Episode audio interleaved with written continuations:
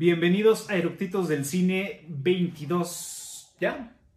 22, estamos en el episodio número 22.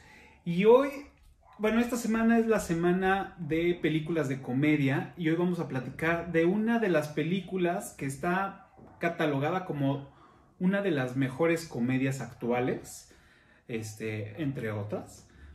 Y pues hoy vamos a hablar de, de Hangover o como la conocen en España como, ¿cómo le puse? Resacón en Las Vegas, o como la conocemos aquí en México como ¿Qué pasó ayer? Así que no se lo pierdan, vayan por sus palomitas y que disfruten la película. Comenzamos.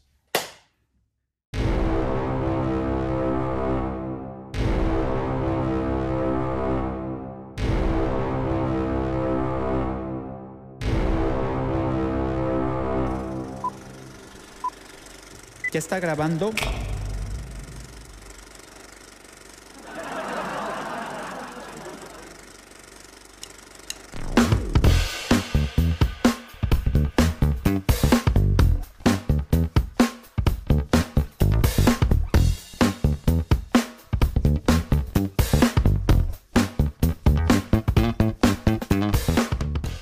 Pues ya estamos a nada de empezar con este episodio eh, pues lleno de risas, de aventuras y pues de, de alcohol.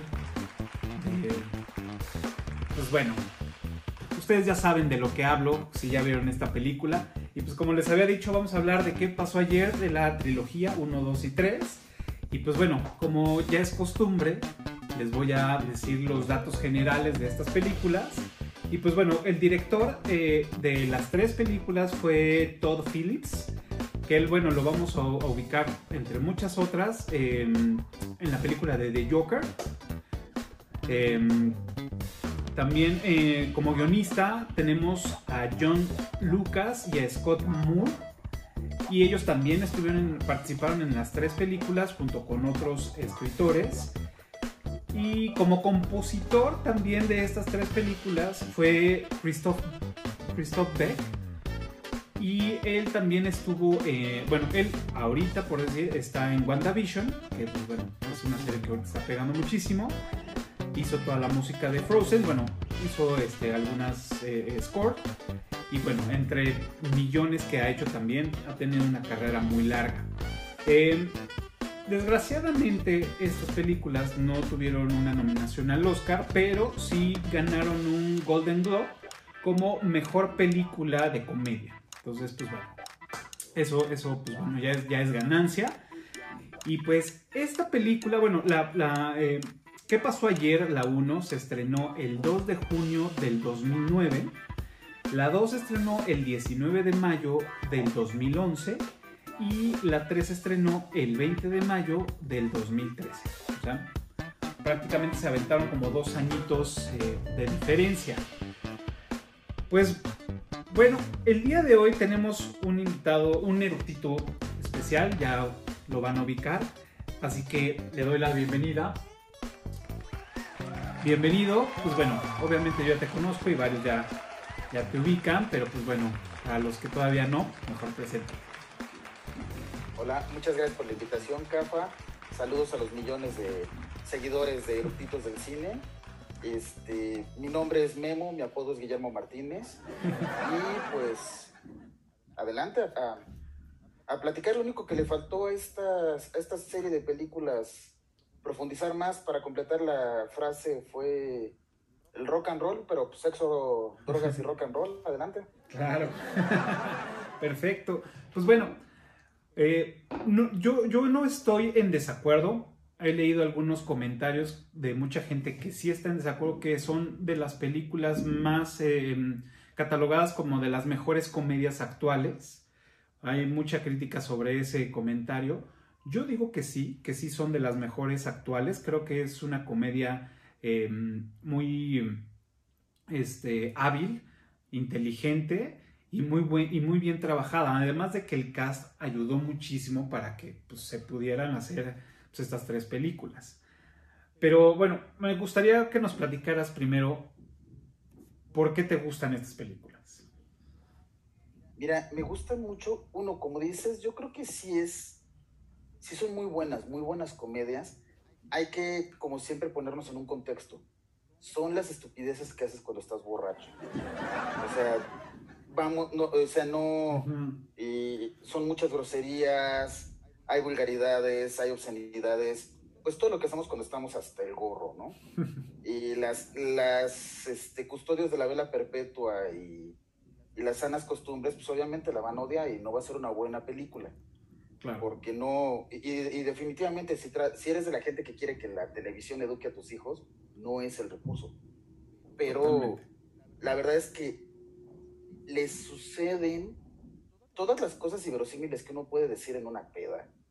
O sea, todas las estupideces que se te llegan a ocurrir, aquí las llevan a cabo. Aparte, obviamente, como toda buena película, tienes que comprar la, tienes que comprar la premisa y va, ¿no? Porque empiezas a pegar tiempos y en una noche no les alcanza a dar tiempo para sí, exacto. Sí, totalmente. Pero, cámara, te compro la premisa y sí, o sea, vuelta a lo mismo. Si tú te quieres pasar un muy buen rato, carcajearte y demás, son muy buenas aceptando ese tipo de cosas. Entonces, a mí sí me gustan mucho porque son de las que, ok, vacaciones a la neurona, vamos a divertirnos un rato, ¿no? Claro. Sí, exacto. Digo, yo, yo eh, la primera vez que la vi, sí, sí la vi en el cine, la 1. De hecho, creo que vi las tres en el cine. Casi estoy seguro que las tres las vi en el cine. Eh, no soy tan fan de, la, comedia, me gusta, em, pero más bien me gusta más la comedia más ríspida, más, más este, em, no sé, como, digamos, no, no, tengo ahorita la palabra, pero sí, sí me gusta una comedia más, más elaborada, ¿no? Lo que me gustó de, esta de, esta, de estas películas, que es una comedia que sí, como tú lo dices, es muy, muy ligera, es algo que puedes cachar sin, sin, tener que poner mucha atención. Los chistes son muy fáciles de entender, este, se cuentan solos. Creo que me gustó mucho porque, una, las actuaciones lo hicieron muy bien, el, cast lo hizo muy bien. los personajes creo que... Además como que la mm, ¿cómo, decirlo? La, la receta para hacer una película, pues bueno, está mucho en los, en los, en los personajes, ¿no? De cómo debes de, ir seleccionando qué tipo de personajes quieres para que el, espectador se vaya identificando, ¿no? Aquí afortunadamente, o, bueno, por lo que yo veo es que los, están hechos los personajes para que te identifiques con, con todos no nada más con uno, ¿no? O sea, sí tienes cierta inclinación, pero te identificas con todo. O sea, en, ciertos momentos de una peda, empiezas a tener como, como esos eh, eh, canales, ¿no? O en temas de apuros, ¿no? Cómo empiezas a reaccionar cuando ya estás pues, con el agua hasta acá.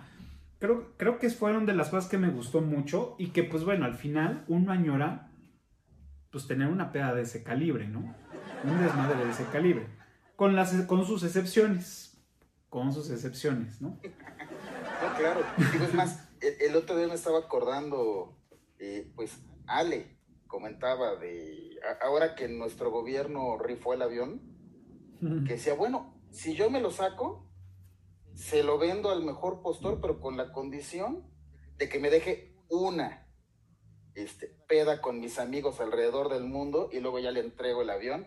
Y es más, que lo repare, porque no va a quedar bien y lo use. Pero sí, como dices, o sea, a uno le, es más, a mí me dan ganas de, este, sí, de una de esas, ¿no? Una, es más, una despedida de soltero, si quieres hasta con las limitaciones presupuestales, pero unida a Las Vegas a la chingue su madre. Claro. No, pero, y, y también, como dices, fíjate que sí es una comedia muy particular. Digamos que le podrías agregar una cuarta, no sé si estés de acuerdo, pero le podrías agregar una cuarta película a esta saga o esta franquicia, que es la de todo un parto, donde también sale Zack Gali, como se llama, el, el ah, de la barba, con Robert Downey, que tienen que entregar un bebé. Claro. Y yo me acuerdo, esa la fui a ver eh, de estudiante, de estudiante del posgrado, Y este, saludos con Asito, gracias por la beca. Y el, es más, un amigo incluso coló un pomo a la sala, o sea, sí, a gusto la fuimos a ver. Pero me acuerdo que un amigo salió enojado. O sea, pero de veras estaba enojado. Que te quedas de, güey, ¿qué onda? Y sí, lo que pasa es que le gusta el cine más elaborado, la comedia más elaborada y todo. Y esta no era la película. Este es humor de pastelazo en esteroides. Y bien hecho. o sea, de veras estaba enojado. O sea, de, güey, ¿qué te pasa? Es que estoy enojado. Me enojó la película. Sí, no, güey, pues no, o sea, no sabías a lo que te estabas metiendo o te hubiera salido. O sea, le causó enojo porque si este es, este es un humor como, yo creo que sí es como un humor de pastelazo en esteroides. Y, y sí, sí recurre a la, a la, broma barata, al chiste barato. Es más, me sorprende porque incluso sí fue, es, con todo y todo, políticamente, queda en lo políticamente correcto. Claro uno o dos chistes de religión, uno o dos chistes de, raza. Este, aunque, es un, aunque es una trama muy misógina, pero no hay, hay poco humor basado en el género. y la verdad, como escritor, tiene su mérito, porque la tentación de caer en el chiste fácil y... Mira, aquí queda muy bien y metemos una broma de género. Totalmente. Y aparte el lugar, digo, hablando de la 1, pues en la 1 tienes pues todo el, stage para poder hacer este, bromas de, género, ¿no? De, poder ser este, más misógino, de poder hacer chistes como más, este, pues de ese estilo, ¿no? Porque pues estás en Las Vegas, porque pues hay, muchas chavas que se dedican al, en los, bueno, que están en los tables, o sea, creo que había mucho, como dices, mucho, este, mucha puerta fácil, ¿no? Para el escritor. Pero creo que se mantuvo a raya con eso y eso creo que ayudó mucho. Y, aparte sí es un esfuerzo, o sea, sí se ve un trabajo, o sea, sí se ve un oficio de escritor. Porque, insisto, a lo mejor tú y yo nos servimos unos mezcales y nos ponemos a escribir una película de estas, y sí se nos irían una cantidad de cosas políticamente incorrectas, claro. Pero a raudales. Y, si, y, lo que dices, si pegas la trilogía, el chiste fácil que hubiera sido el, papel que juega la prostituta, acaba haciéndoles el paro. Sí. Y al final acaba teniendo el sueño de Cenicienta. Entonces también, o sea, ahí pega como, pues como uno, o sea, lo pegan de una forma diferente porque aparte, ella misma lo dice, mi esposo sabe de mi pasado. Y, y, al final, pues, es, pues, les hace el paro y la verdad les ayuda mucho. Claro. No, no te diré que salva la situación, pero sí los ayudó a destrabarla mucho. Entonces, lejos de haber podido hacer, porque era el humor fácil, era una Barbie. Entonces el chiste estaba ahí gratis. Sí, claro. Y, sin embargo, los escritores la fueron llevando muy bien y muy fácil, incluso como resuelven el tema de, de, de esta chica en la primera película, pues sí, hasta sorprende, o sea, es, es, un, es una solución humana, es una solución madura, claro. que no, pues no pega con la rubia preciosa de estereotipo de las películas. Exacto. Sí, totalmente. Creo que, o sea, sí, sí lo, sí lo jugaron bien, o sea, fueron muchas cosas que se atinaron, este, o sea, que le atinaron, o sea, realmente entre, pues, el guion entre el cast, que bueno, por ahí había, había visto que, que para el papel de Alan, que es este, este chavo. Gary apellido innombrable. Ajá, exacto. Este, pues habían, pues habían tocado la prueba con, con este Jack Black, con Jake Hillehan y Thomas Garden, ¿no? Y Johan Hill. O sea, como que habían tocado la puerta con ellos para que pues fueran el ala, ¿no? De la película. Ya más consagrados, ya más posicionados. Exacto. Pero sí me gustó mucho que, fuera este chavo. El de el nombre, bueno, el apellido. Y perdón, no es Jack, es Zack. Zack, perdón. Pero sí, Zack apellido innombrable. Exacto. Exacto. Entonces, pues creo que desde ahí, ¿no? Y, o sea, todo el caso, digo, el único que se me hace pues medio gris, pero al final su papel es, ser así, pues es este Doug, ¿no? Sí, perdón. Pero uno, su papel en la, en la primera es pues el estar perdido, entonces el no estar. Eh, su papel en la segunda es, este, no, no, yo no voy a caer, aquí me quedo en el hotel y me la estoy pasando bomba. Ajá. Su papel en la tercera es estar secuestrado, entonces, Sí. es más, cuando tú ves los créditos, que uno pensaría, bueno, los, los cuatro de la manada de lobos son créditos estelares, no, o sea, su crédito ya sale bastante más abajo, porque sí, ahora sí que como actor no cambió lo mismo que los demás. Sí, no, no, realmente no. O sea, pues, digo, estos, los otros dos, este, no estoy seguro, digo, tendría, fue algo que se me pasó checar, pero los, los, los otros dos, bueno, en este caso es tú y este mm, Phil, Ajá. no los ubico o, o- o- o no, les seguí la, no les seguí la pista de películas anteriores, antes del 2009. Que si este, mm, ah, se me olvida su nombre, que bueno, interpreta a Phil, este, mm, Es este Ed Helms. no. Ah, diablo, si lo tenía aquí ahorita en la son de esas veces que ya se te, se te borran y horrible. Digo, lo, lo he visto en población de riesgo, cuídate. Sí. Este. Lo he- lo- los he visto en, en- en otras películas. O sea, sí lo sigo y lo he visto, por decir, en la película de. mm, De la droga esta misteriosa. Ajá. Este, pues también hay. Ay, ¿cómo se llama este güey? Bradley Cooper. Bradley Cooper, exacto. Ajá. No, y es más, hay una realidad. Eh, bueno, un detalle de la, de la tercera película es que a quienes tuvo que convencer de hacerla, porque sí, sí dijeron, oye, ya, ya, ya chole, eh, fue a Bradley Cooper, a Ed Helms y a Zack, apellido impronunciable.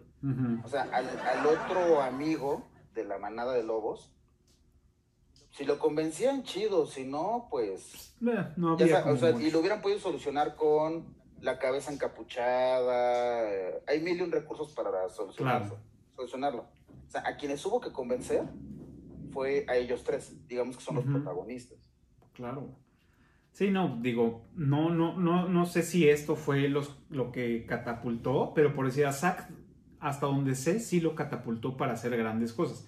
De hecho, él tiene una, un programa, serie, este, que entrevista gente, muy divertido. He visto un par de, de episodios. De hecho, Ale me, me- una vez me dijo, ah, mira, este güey hace, tiene, este, y se llama, con, con- tiene dos arbustos, que no recuerdo cómo se llaman los arbustos. Sí, sí, ya sé, ya sé cuál. O sea, he oído de él, no lo he visto. Está, está muy Porque- bueno, muy, muy entretenido. Aparte, creo que los arbustos son parte de un albur. No estoy seguro, pero seguramente. O sea, hay una Ajá. película sobre ese programa que él hace también. Between two ferns.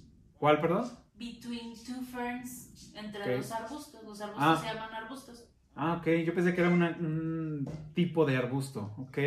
Bueno, así se llama, entre arbustos. Oye, qué, qué interesante voz tiene tu conciencia, ¿eh? Saludos, conciencia. Saludos. Sí, pero no, ¿y sabes qué es lo que pasa? El, este Zack, apellido impronunciable, es la consagración de los gorditos chistosos, Claro. barbones, a los cuales te felicito que ya te desafiliaste de, tan siquiera por el pedazo de gorditos, pero sí, o sea, como que su cara es un, Claro. o sea, es de los güeyes que estuvo hecho para la comedia, pero incluso cuando lo ves en la, en la primera película, cuando bajan a, a jugar y a jugar e- en ese espacio gris de las reglas de se pueden o no contar las cartas, Ujú, porque baja peinado y arreglado, sí, sí, se, sí lo escuchabas en una junta ejecutiva. Sí, claro. No te diré que a lo mejor se la comprabas completa, pero bañado y arreglado, Sí da, sí da Sí el lo gatazo. escuchabas, Sí, sí. claro. Sí, sí da el gatazo. Totalmente. Sí, sí, sí, sí. Ya, bueno, dependerá que diga, pero sí. eh, Bañado y arreglado, sí del gatazo. Total. Oye, a ver, digo, ya, empezamos a, platicar de, de, pues bueno, del, como un, un este, pues un este, popurrí de, de- de las tres películas. Eh, vamos, a, vamos a platicar de, de la primera. No sé si tengas algún dato curioso ahí este, que, que hayas investigado. Yo estuve buscando en internet, como, como leyendo, viendo algunos videos. Encontré pocos, pocos datos curiosos sobre esta película. Este, no sé por qué. No sé si tú tengas este. Ahí hayas Yo sí. encontrado. Yo sí pude encontrar varios. Este, luego te, te platico el secreto de el, conejo en la chistera. Pero entre cosas que vas pescando de la película, por ejemplo, me encantó la dirección cuando están buscando la capilla, la Best Little Chapel. Ajá. Me encantó la dirección que les da el médico en el hospital. Ah, claro. Está en la esquina de consíguete un mapa y vete a la chingada. Bueno, get a map and fuck off. Este, no, no- no estás esperando monetizar esto, ¿verdad? Saludos, YouTube. No, después de los dos minutos ya no pasa nada. Supuestamente que en los primeros dos o tres minutos uno tiene que ser comportado y ya después no pasa nada. En ah, teoría. perfecto. Pero la dirección de la capilla estuvo buenísima. Sí. Eh, el hecho de, de que cuando los arrestan, Ujú, o sea, insisto, tienes que comprar la convención de todo lo que les pasó en una sola noche, pero cuando los arrestan, que están en, en la tierra de los perdedores, en Loserville, ujú. es, es como interesante. Pero fíjate que una de las, bueno, datos curiosos o, o empezar a dar datos, eh, esto no es mi trivia, pero datos de trivia, el coche, el, el- el coche en el que se van, que sí es de hijo. Así como aspiro a que, por ejemplo, mi amigo Cafa un día tenga un Mustang para que él lo mantenga, le pague tenencia, etcétera, etcétera, y me lo preste para disfrutarlo. Y el, el coche en el que se van es un Mercedes-Benz 20 220 SE Ujú. W111 del 65. Y se ve que el, y se ve que el, o sea, el, el- personaje del papá sí lo, o sea, sí lo admira, sí sentía como un tipo de admiración, aparte de que se ve que hubo lana de Mercedes-Benz, porque incluso en el garage hay una bandera de Mercedes-Benz y Claro. cierto tipo de cosas. Y el coche como tal es un protagonista, no es un protagonista, pero sí es un, sí es un, sí participa. Claro. Sí, sí, sí. Sí, o sea, sí, sí fue especial que fuera. Seguramente se, se sentaron con varias marcas y a ver, bueno, ¿quién es el galán que quiere salir? Claro. Porque sí es un, es un coche muy particular, muy bonito, o sea, sí dan ganas de, Claro. de un día rentar Sí, uno en Las Vegas. Parte convertible. Putas. Está cabrón. Sí, sí, sí, aparte ir, ir dicen unas- unos amigos, ir famoseando en el coche, Cómo se anda en el coche. porque sí, sí, o sea, sí, es- sí es la neta. Y el otro dato inútil es que la patrulla que se roban. Es un Crown Victoria P71 de Ford del 2000.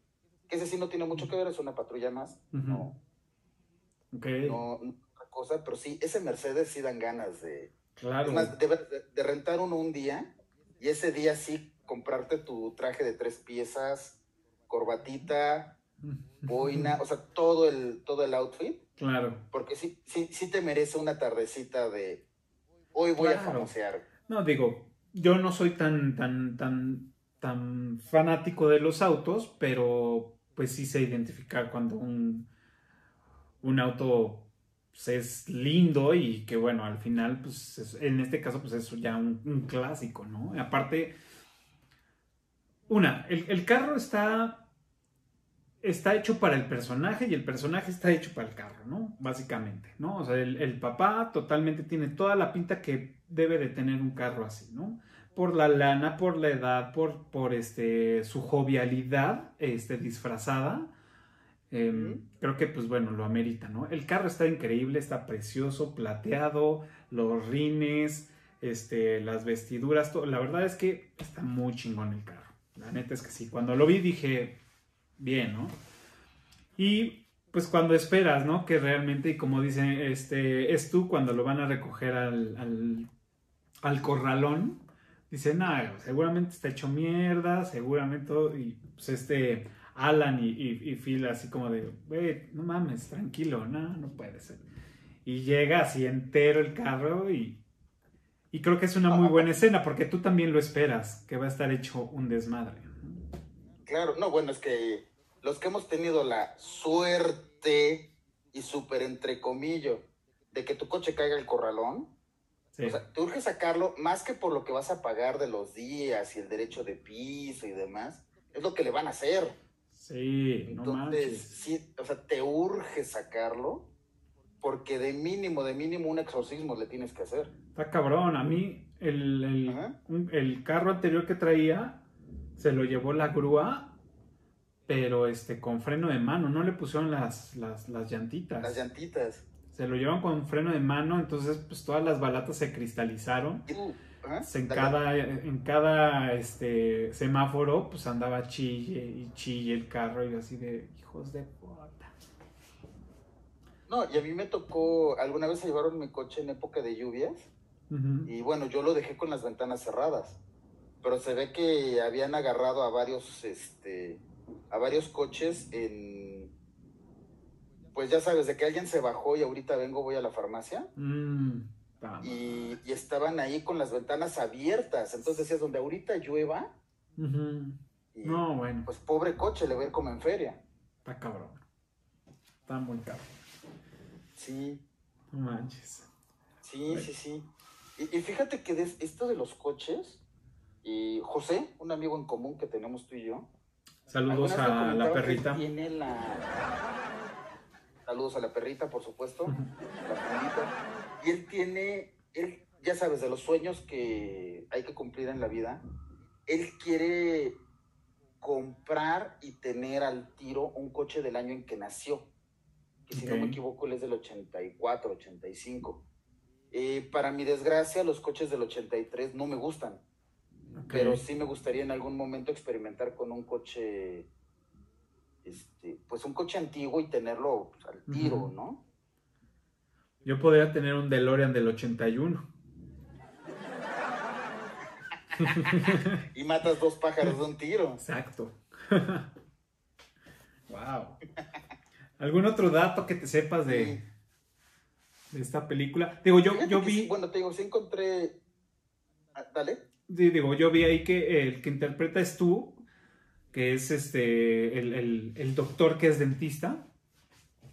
eh, Ajá. de- del diente, ¿no? Que según esto, pues él lo perdió desde que... Ah, no, es que hay dos versiones. Uno que lo perdió desde que iba como en la primaria y otro que nunca desarrolló ese diente como tal. Entonces él le tuvieron que poner una prótesis y para la película, este, pues nada más pues, se, lo, se, lo- se quitó la, esta prótesis para poder hacerlo. Que pues bueno, es lo que se dice, ¿no? Que no, este, no hubo, hubo ninguna intervención de, de efectos o alguna prótesis en este caso, no a la inversa. Pero este, no, está cabrón. O sea, le quedó... Sí, porque aparte, qui- quién sabe si los escritores lo sabían, porque aparte queda perfecto. O sea, tienes un amigo dentista y extremadamente pedo lo retas a. A ver si tan fregón, mi hermano, sácate un diente. si, si es, o sea, si se la compras. Está cabrón. El, el- el personaje de, de- O sea, todos tienen como su. Su. Pues su parte, ¿no? O sea, eh, como parte ruda, ¿no? Por decir, ahorita. eh, Tú es el güey que no sabe qué, qué es lo que va a pasar con él cuando se ponga hasta el dedo, ¿no? Cuando le den Rufus. Se ve que es el más conservador, o, o bueno, si no el más conservador, el que menos veces se ha puesto hasta el dedo. Es más, el que hasta sus amigos tienen la curiosidad de que, cómo, qué va a pasar cuando se ponga hasta el dedo. Se conoce un amigo tuyo que yo conozco, este, pero que sí, o sea, que sí esta es incógnita, ¿no? ¿Qué va a pasar cuando suelte al, al verdadero, Ajá. al verdadero él? Claro, porque aparte, como te lo van pintando al principio en la película, es, es, es un güey, pues, ma- digamos, mandilón, que pues se deja mangonear por su, por su novia que vive con ella, al parecer. Este. Y sí lo, lo se, se lo trae en chinga al pobre, ¿no?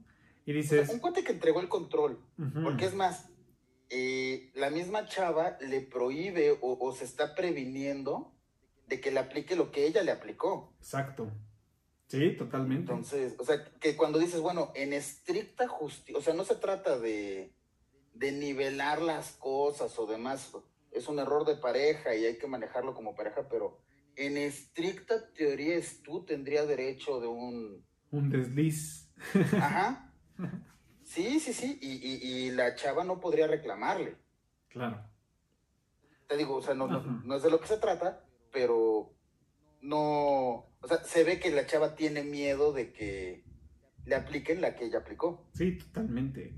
O sea, sí, esta chava lo hace muy bien. O sea, sí, también su, el papel que, que hace ella. La he visto en algunas series y la he visto en, en- en- no recuerdo en qué película la vi. Y siempre usa los lentes. O sea, es una actriz que al parecer la buscan por, por su complexión y, y, pues usar, usar lentes les da ese papel y siempre tiene ese papel como, como de la que yo, lo que yo he visto, como dura, como a lo mejor no como manipuladora o como, como, como este, que somete a su pareja, pero sí es una persona con un carácter duro. Entonces yo Sí creo es que... sargento. Y en la película, pues bueno, lo, lo vemos totalmente. O sea, desde, güey, tienes que usar el- la chingadera esta porque me doy cuenta cuando no lo usas porque el pelo se te adelgaza, ¿no? O sea, güey, no mames. No, o sea, de decir, es que no puedo meter ningún cargo en mi tarjeta porque me va a revisar el estado de cuenta. Y bueno, no, no estamos en el espacio de Maxine Woodside ni amigas, no se dejen, pero que le tengas que, que, que de veras le inventes a tu pareja que de despedida de soltero se van a ir al, al Valle Napa. Y peor aún, que conociendo tus, o sea, que conociendo tus amigos, te crea que se van a ir a, una, a un viñedo. O sea, no sé quién está peor, Sí, no. pero sí. O sea, ahí hay, ahí hay un gran problema y bueno, la solución que tiene en la película, pues hasta le aplaudes, ¿no? Le dices, Este, pues qué, qué, qué bien que te quitaste de eso porque te estaba... Amigo, date cuenta. Amigo, date cuenta, exacto. Sí, no, no mames, está, está cabrón. O sea, yo cuando, cuando, la, o sea, cuando la veo, y cuando, o sea, porque las he visto muchas veces, son de estas películas que están pasando en la tele y las dejas porque son muy divertidas y son entretenidas. Y dices, bueno, me la puedo echar, ¿no? Y la dejas de fondo y está chido, ¿no? Eh, cuando yo veo la, la secuencia con, con, con, con esta morra, puta, sí, sí me da como, o sea, coraje, como que digo, bueno, mames, mándala la chingada en ese momento.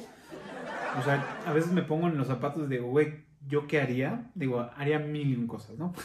Pero Claro. haciendo, siendo el, el- en el protagonista, o bueno, jugando el papel de Stu, diría, güey, pues, efectivamente, güey, nos vamos a ir a Las Vegas, güey. Nos vamos a ir a Las Vegas, punto, ya, a la verga. No más, ¿no? Mira, no, no voy a ventanear sobre todo porque ante los millones de, de, YouTube espectadores, yo digo, solo diré que por ahí hay una despedida de soltero pendiente, no diré más. Claro.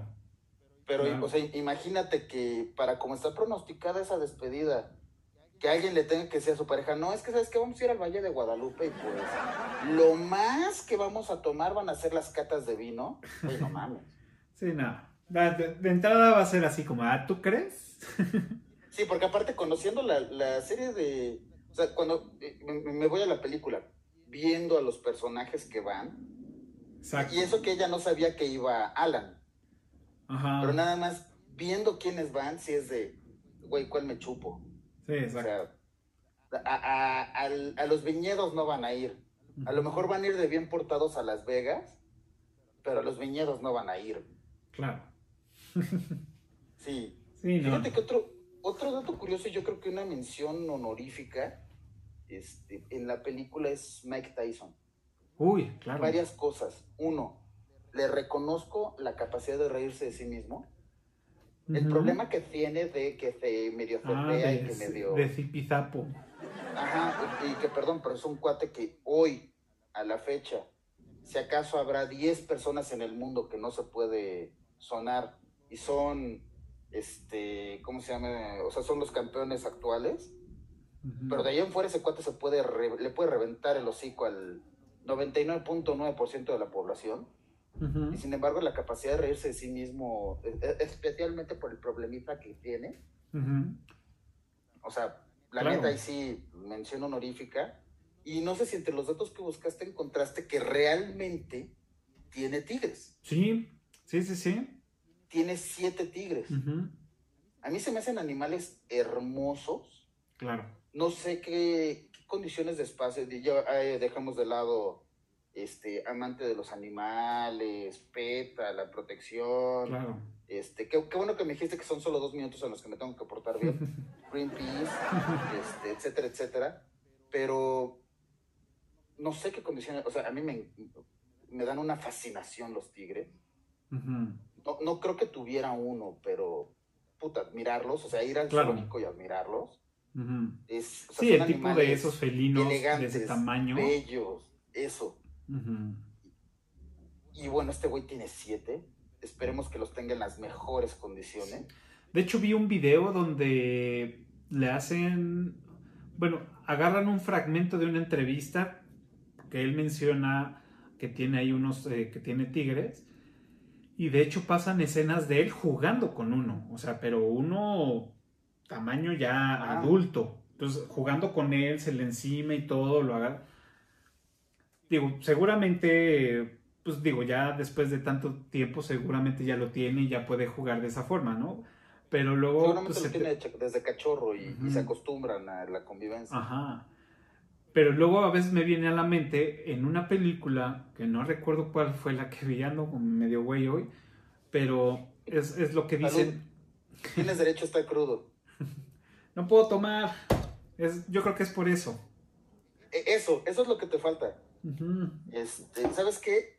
No puedes tomar, te falta un patrocinio, estimadas bebidas alcohólicas. Sí. Eructitos del cine es un gran espacio para que se promocione. Sí, sí, no, Pero no. sí, sigue con lo que está. Este, en, en una película donde, y, y lo cual se me hace muy cierto, es que la naturaleza de los animales, en este caso, que pues, bueno, son animales de alguna forma salvajes, los tigres que deberían de estar pues sueltos, en el ADN lo traen y el comportamiento pues, es, es instintivo, ¿no? De, supervivencia, de, cazar, de todo. Y que llega un momento que sí, por más tiempo que tú los hayas tenido, va a llegar un, momento que le, va a hacer el chip a su, a su conciencia y a sus instintos más básicos que pues, hasta desconocen a estas personas, ¿no? Y es cuando... Pero no lo sé. que y- íbamos a entrar a los eructitos de la vida silvestre y la etología. Agradeceré la peluca despeinada y la, y la bata verde, pero amiguitos, y, no, lo que pasa es que se acostumbran a la convivencia como seres eh, vivos y sobre todo, ya hablando de tigres que son mamíferos, o sea que son, eh, sí, mis compañeros biólogos me van a matar, pero evolutivamente sí son muy cercanos a nosotros, más que los reptiles, más que las aves y más que otros grupos si se acostumbran a la, a la convivencia, lo que llega a pasar es que no manejan los mismos conceptos que nosotros. Eh, entonces, un, un tigre, por alguna razón, puede sentir que hay una amenaza para mi amigo Cafa, con el que he convivido desde cachorro. Entonces saca las garras y no mide como puberto, no mide su fuerza y no mide sus dimensiones. Entonces a lo mejor sales lastimado, pero realmente no es que te esté atacando, sino es un es una cuestión de que está protegiendo a su compañero de toda la vida. Porque en su concepción, digo, no, no van a la escuela, no aprenden lo que son los conceptos básicos ni Ujú. demás, sino en su concepción, este cuate ha convivido conmigo toda mi vida y es de mi manada Ujú. por alguna razón que no entiendo, pues no camina en cuatro patas y no está todo rayado y es naranja como yo. Pero es, es- se parece a mí. Lo que pasa es que también por alguna extraña razón este pobre cuate no, no come antílope del piso y no saca las garras. Ujú. Pero sí, sí se llega a dar que como, más bien son como pubertos, que no miden sus dimensiones y no miden su fuerza. Ok, ok. Pues quién sabe. Cierro el, paren- cierro el paréntesis, amiguitos. Bien. Pero sí, tienes, tienes razón. O sea, el personaje de, de Mike Tyson sí es, sí es fuerte, sí le da su, su, toque especial. Este, no sé cómo se les habrá ocurrido decir, güey, a huevo, metamos a Mike Tyson de que estos güeyes van a su casa y les roban un tigre Y ya, o sea, está increíble cuando regresan al cuarto del hotel y este güey está escuchando una rola y dicen, no, a ver, cállense, cállense. Y empiezan a corear con él y santo madrazo que le acomoda a Alan que le apaga el switch, ¿no? Es puta, increíble esa escena, me, me, me, me rió mucho. Hijo, que aparte, no sé, yo, yo guardaría una foto este, de, de mi jeta moreteada, así de, güey, claro. pero ese moretón me lo hizo Mike Tyson. No fue una pelea callejera, no, no me puse flamenco en una cantina, no le llegué al límite a Cafa, no, no, no. O sea, ese moretón fue Mike Tyson. Yo sí, Claro.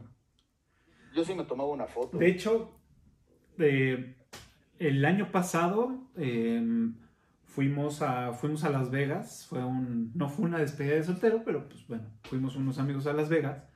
Y, este, y estuve buscando la oportunidad, bueno, me metí a varias páginas a buscar si estaba por ahí Mike Tyson, porque se rumora o se dice que pues, está a veces en un hotel y este, se está tomando fotos y está haciendo como algún tipo de show y, y todo, ¿no? Ah, yo creí que querías que te rompiera el hocico. güey. No, no, no.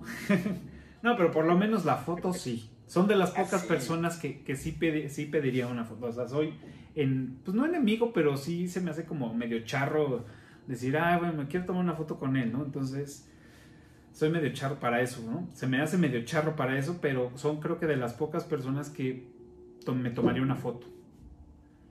Es que es, es de esos uno, un- one of a kind, uno en, el, en el mundo, porque eh, los, los más conocedores de box que yo este, creo que ya está superado deportivamente, pero es Mike Tyson. Claro. Punto.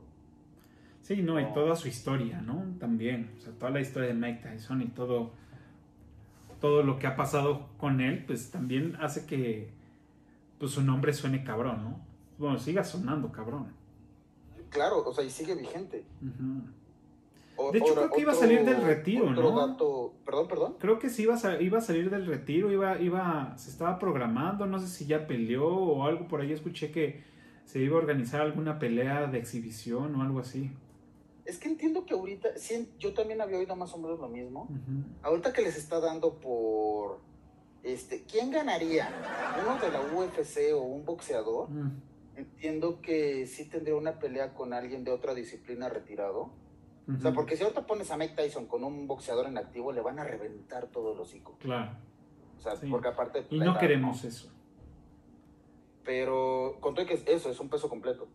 Pero creo que lo querían poner contra un alguien de otra de otra disciplina. Mm. Este, y más bien creo que sí era exhibición, como creo que acaban de pelear Julio César Chávez, el Don. Julio César Chávez, el César, contra Y con el travieso, ¿no? o algo así. Me la más, perdí. creo, creo que ni de la división eran, creo que ni del peso son. Sí, ¿no? Pero pues el chiste era juntar fondos, entonces creo que fue... Y sí, Creo se, que más bien el- se se- subieron a echar relajo. y se calentó este, un par de meses antes y, y, este, entrevistas y le voy a dar en la madre a ese güey. y- sea, calentaron bien el, el, el, el- el lead. Se me fue por completo la fecha cuando pues, sucedió. De hecho, ni siquiera recuerdo cuándo fue. Pero sí, era, sí la quería ver porque, pues bueno, volver a ver a, a pelear a, pues, a Julio César Chávez, pues... Al César. Ajá, exacto. Sí, o sea, entiendo que eh, oí la reseña de alguien que le medio sabe al boxeo y decía, como pelea de box, fue pésima, fue nefasta. Ok. Pero no esperaba una buena pelea. Dos personas que ya están en el retiro, que ni siquiera son del, del peso. Ujú, o sea, Y se la edad también. Entonces, y la verdad es que de haber sabido bien y todo, yo hubiera pagado un boleto. Pues sí. Sí, Sí, o sea, ir a también. verla. Y, y sí, no me tocó ver a, a Julio César Chávez en su esplendor, yo era niño. Sí, claro. Sí me acuerdo que paraba México, o sea, cuando peleaba Julio César, paraba Sí. México. Sí, sí, sí. No, pues yo era un niño, no me tocó ir a verlo porque en, en mi casa no son aficionados a los deportes y mucho menos al boxeo. Pero a lo mejor por decir en la vida, mira, eh, aunque fue una pelea de exhibición, pero sí lo vi en vivo. Con eso, Sí, sí, sí. pues bueno, Y el- eso es el regresando a nuestra película. Fíjate que otro dato que encontré, un, un- un par de datos que van de la mano con los coches, es uno, si tú ves la escena en la que el, en la que llegan la patrulla. O sea, la primera escena en la que llegan a la patrulla, a la que, al que le llaman el motor lobby o, al- o a la bahía del hotel, este, que tú ves en el fondo que hay dos, dos empleados que están discutiendo. Realmente están discutiendo por la grabación de la película. O sea, están hasta allá hasta el fondo. O sea, vas a tener que volverla a Sí, ver claro. para buscarlos. Ok. Pero están hasta allá hasta el fondo. Hay dos empleados del hotel que están discutiendo y no son extras que están discutiendo. Son empleados del hotel que están discutiendo porque están grabando la película. Wow. ¿Qué Y tal, eh? Otro inter... ¿Mande? Wow. No, Sí, sí, sí. ten- tendría que verla como dices, porque no. No, no lo Sí, son, son de esos datos que de veras alguien muy ocioso se puso a buscar. Claro. Se puso a ver este, escena por escena. Y otro que va un poquito de la mano con los coches, pero este con el Mercedes. Obviamente no usaron un Mercedes, usaron varios. Entonces, en Las Vegas los tenían como en un estacionamiento y se volaron uno. Nada más que, pues, perdón, pero gente pendeja. En vez de haberse pelado de Las Vegas y hacer el robo perfecto, se quedaron. Ta- Entonces, en una secuencia que cerraron una calle para grabar eh, la película, se quedó embotellado el ladrón con el coche. Uf. Entonces alguien dijo, ay, mira, pues ese co-". obviamente es un coche que llama la atención. Sí, totalmente. Entonces alguien dijo, ay, mira ese coche. A ver. Y resulta que así recuperaron el coche robado. Ah. Sí, Wow. sí, sí, sí. Pero, y, y perdón, pero sí, gente pendeja. O sea, ya, ya, ya hiciste el robo, pélate. Claro, y, y fíjate, ahí co- co- co- completando un poco, eh, digo, lo, lo que dices, o sea, tuvieron que cerrar muchas vialidades ahí en, en- en Las Vegas, o sea, en Las Vegas, o sea, Sí, claro. la ciudad de Las Vegas, o sea, realmente la inversión, de, de hecho, ya haciendo, pues bueno, investigando un poco esto, y casi siempre busco el presupuesto que se gastan en las películas para ir viendo más o menos el nivel de la producción. Pues en este caso la, la, la, la 1 se gastaron 35 millones de dólares. Entonces se entiende el por qué pues se toman ciertos lujos de, de- de tener tantos autos de este tipo, de hacer un cierre en pleno este, en Las Vegas, este, hacer tomas en el strip con, con una patrulla, subirse a, la- a la- a las banquetas, que también muy divertida esa escena. Sí, claro. Este, dices, bueno, porque pues sí tuvieron que pagar una lana, o sea, sí tuvieron que hacer una buena chamba para pues, tener, tener ese tipo de accesos, filmar, digo, este tipo de convenios que a lo mejor hicieron con, con, el Caesar Palace, pues bueno, pues eso es otra cosa, ¿no? Es parte de la publicidad, este, etc, etc. Y pues bueno, seguramente ahí no, no gastaron mucho en, en la locación, que bueno, estuvo ahí este, metido. Pero lo que sí, que nunca había reparado en eso y que tiene todo el sentido del mundo, y si la gente que nos está viendo nunca lo había pensado de esta forma, pues bueno. Y los que sí, pues en su cabeza me pueden mandar, me pueden decir, ah, no mames, qué pendejo eres, ¿no? Pero nunca había reparado en que efectivamente en, el casino tuvieron que eh, involucrar este, a la tesorería para crear todas las monedas de, de- bueno, en este caso todas las fichas Los falsas, chips, ajá, ajá.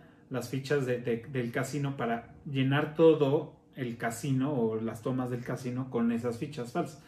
Entonces nunca había reparado en, en- en eso y he visto, pues bueno, hemos visto todo el mundo muchas películas de casino y, y nunca pones, nunca te, bueno, a mí nunca me dio curiosidad de decir, ¿son fichas verdaderas o son fichas falsas? En ese momento que yo me hubiera preguntado, diría, obviamente son fichas falsas. Pero Ajá, nunca había- es que nunca es había- dinero. ajá. Al final del día es dinero Exactamente. corriente.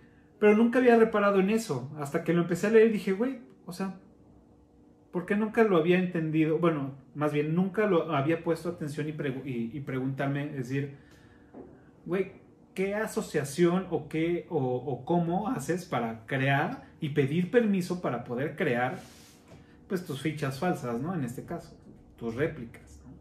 Y que no se pueda claro. malinterpretar. No, y sabes que en, en de ciudades como Las Vegas o incluso como la Ciudad de México, hay oficinas de promoción. O sea, Las Vegas ya está más que posicionado. Es más, podemos ver aquí, bueno, tan pronto aparezca mi mano, pero bueno, Las Vegas está posicionado. O sea, Las Vegas nada más le tienen que dar mantenimiento. Ujú. Pero obviamente tú ves la película y dices, ¿sabes qué? Uno, me tengo que sacar el melate porque yo tengo que ir a esa suite a ponerme la peda de mi vida. O sea, quieres. Claro. Caesar's Palace, y que tampoco tiene que promocionarse, nada más tiene que mantenerse. O sea, pero sí es de, güey, o sea, yo no quiero ir a una, a una habitación de mortal. O sea, no, no, yo tengo que ir a esa y ponerme la de mi vida. O sea, ponerme Claro. una de que necesito un médico para recuperarme. A ver dónde consigo un, un- una pancita ahí en Las Vegas No, para recuperarme, ¿no? O sea, dan ganas. Y- y- pero estamos hablando más o menos, y no, yo creo que consulté mal porque sí me metí a ver pues, ¿Cuánto va a haber? Uno que es este. Uno que es magnate, entonces, ¿cuánto me va a costar llevarme a mis amigos a una suite de esas? 50 mil pesos la noche, mi hermano. Claro. O sea, sí, es, es este. En la película, en el 2009, cuando preguntan, dice, oye, pues queremos el upgrade a una, a una a- a villa. una villa, le dicen. Ajá. No recuerdo, pero creo que le dice 4.500 dólares la noche. Algo así. Ah, le algo así. Yo, yo busqué ahorita el- el- el- la habitación más cara, Ujú. son 2.130 dólares la noche. Ok, Y ya sabes, hice la conversión y demás. Ahora, a lo mejor, no, digo, no sé, porque sí hay, sí sabemos que en Las Vegas hay, así como hay salones de juego especiales aparte y demás, muy probablemente los hoteles tengan habitaciones aparte de las que no te salen cuando buscas en la Claro. red. O sea, pero si hablas y dices soy Mike Tyson, o soy Bradley Cooper, o soy Cafa Camacho, ah, sí, le van estas, está este catálogo de habitaciones, ¿no? Claro, seguramente. que no son para la perrada. Este, pero digo, de todas formas, una habitación de 50 mil pesitos la noche, si hay quincenas que no las hago. güey. Sí, no, es, es una la nota. Totalmente es una la nota. Pero dan ganas. O sea, si dices, hijo, una. Este, un, un día me saco el melate y sí son de las cosas que tengo que vivir. Sí, claro. Sí, sí, sí, totalmente. Digo, eh, esta vez que, que- que- que estuvimos por allá, pues digo, parte de, de- la atracción o de, ir como primerizo a Las Vegas, pues es conocer los hoteles, ¿no? Meterte a sus lobbies, meterte a los casinos de los hoteles. Si tienes chance de filtrarte ahí a, las, a, los pasillos de los, de los cuartos. Y sí, sí está muy, muy, muy cabrón. O sea, digo, no, no lo hicimos en el, en el Caesar Palace, pero nos metimos al Velayo. Ajá. Y pues ahí sí ya nos metimos a los, a los corredores de los, de los cuartos y todo. Y habían unos abiertos que eran pues los básicos, ¿no? De, de este, los, los más, pues de los más baratos con vista al estacionamiento, ¿no? O con vista, o sea, Sí, lo que sería el, el- la habitación estándar. ajá, exacto. Ahora, realmente lo que es, o sea, porque Las Vegas, re- recordemos cuál es el origen de Las Vegas. Las Vegas, o sea, eh, Nevada es desierto, inhóspito, maldito, asqueroso. Y es una concesión que le dan a los, a los indígenas, a los pobladores locales. De cámara, te vamos a dar chance de que aquí el juego sea legal para que tengas de qué vivir. Claro, Y ese es el origen de Las Vegas. total. Entonces, han logrado que sea un... Totalmente es, es un centro de atracciones artificial, Porque no, en sí no hay una...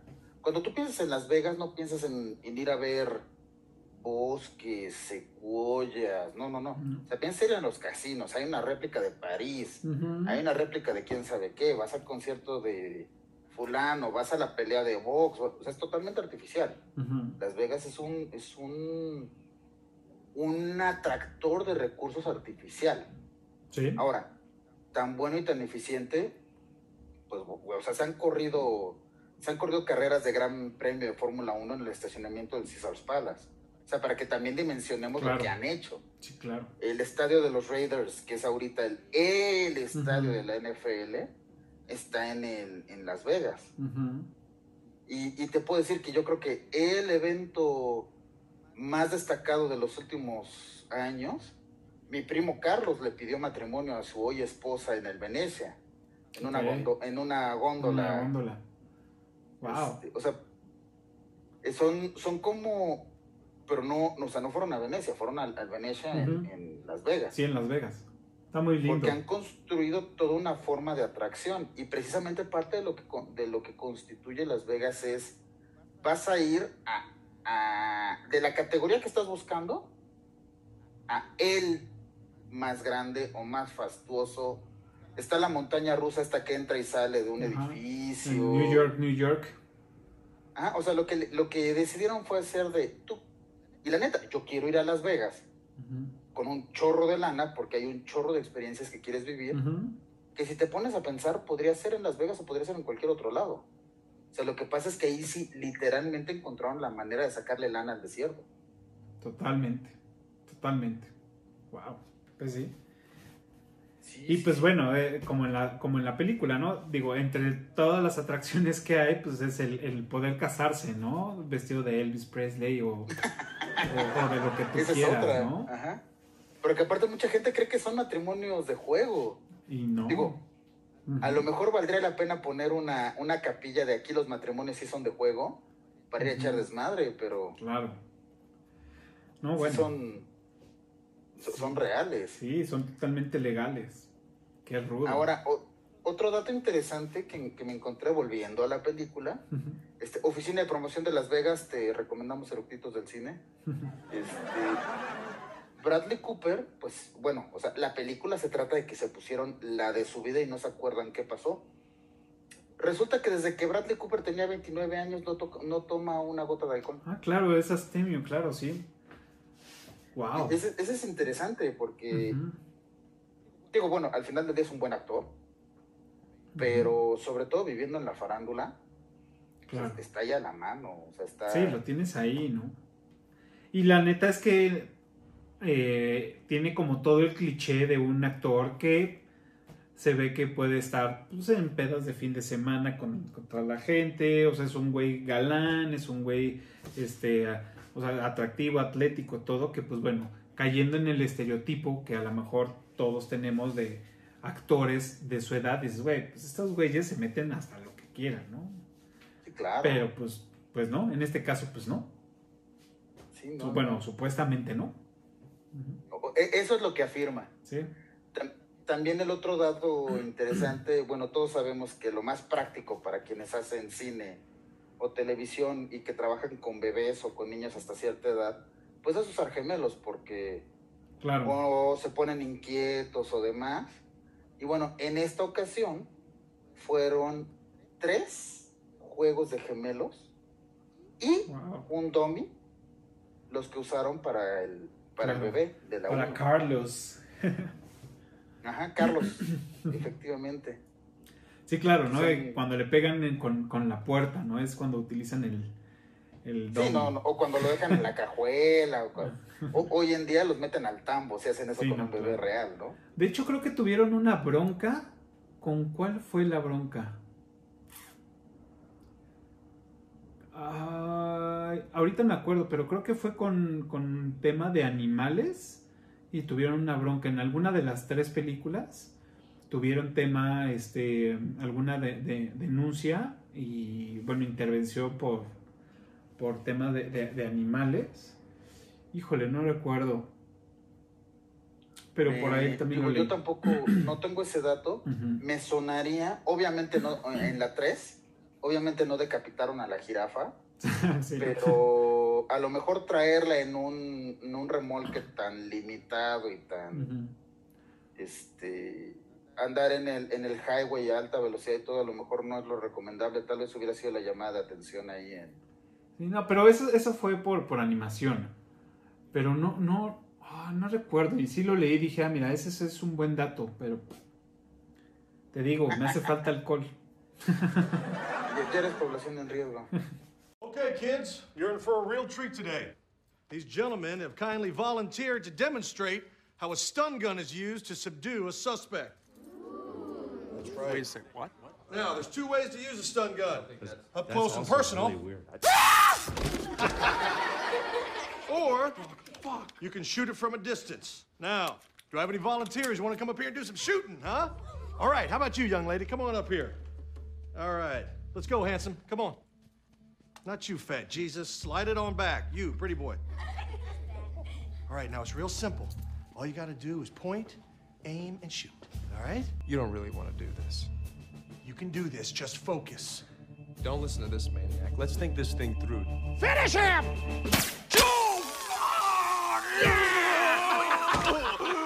right in the nuts! That was beautiful. Well done. Give her a hand, everybody. All right, yeah. Good job. Well done. Good job. That was great. Good. Hey, we got one more charge left. Anybody want to do some shooting up here? How about you, big man? Come on up here. Okay, same instructions, just point, aim, and shoot. Eye of the tiger. Good. You're holding 50,000 volts, little man. Don't be afraid to ride the lightning. Stop! In the face! In the face! No! oh, oh, he's still out! He's still out! All right, everybody relax. Take it easy. We've seen it before. He just needs a little extra. There we go. Some of these big boys, you got to give them two shots. All right, kids, who wants to get their fingerprints done, huh? Come on, let's go. Este, ahora, fíjate, un, un dato interesante. ¿Por qué Alan no se puede acercar a las escuelas? Ajá. Y, es, y ese sí, hijo, y por eso yo soy coleccionista de DVDs, tanto de series y demás, y no soy tan fan del streaming, Ujú. Porque en el comentario del DVD, saca apellido impronunciable, explica por qué Alan no se puede acercar a más de 200 pies de una escuela primaria. Y se supone que Alan, el personaje, en algún momento se le hizo fácil querer jugar con unos niños que estaban por ahí en la escuela, lo cual a los, a los papás no les pareció tan, tan normal o tan Tan correcto. bueno. Y por eso es que lo llevan ante una corte y por eso legalmente no se puede acercar a una... Ok. Sí, pues, eran de las, de las dudas que, que tenía. Dice, bueno, te imaginas muchas cosas por cómo es el personaje, pero ciertamente pues, no sabemos por qué hasta en este Y momento. lo que llama la atención es que eh, los guionistas dejaron una puerta abierta ahí.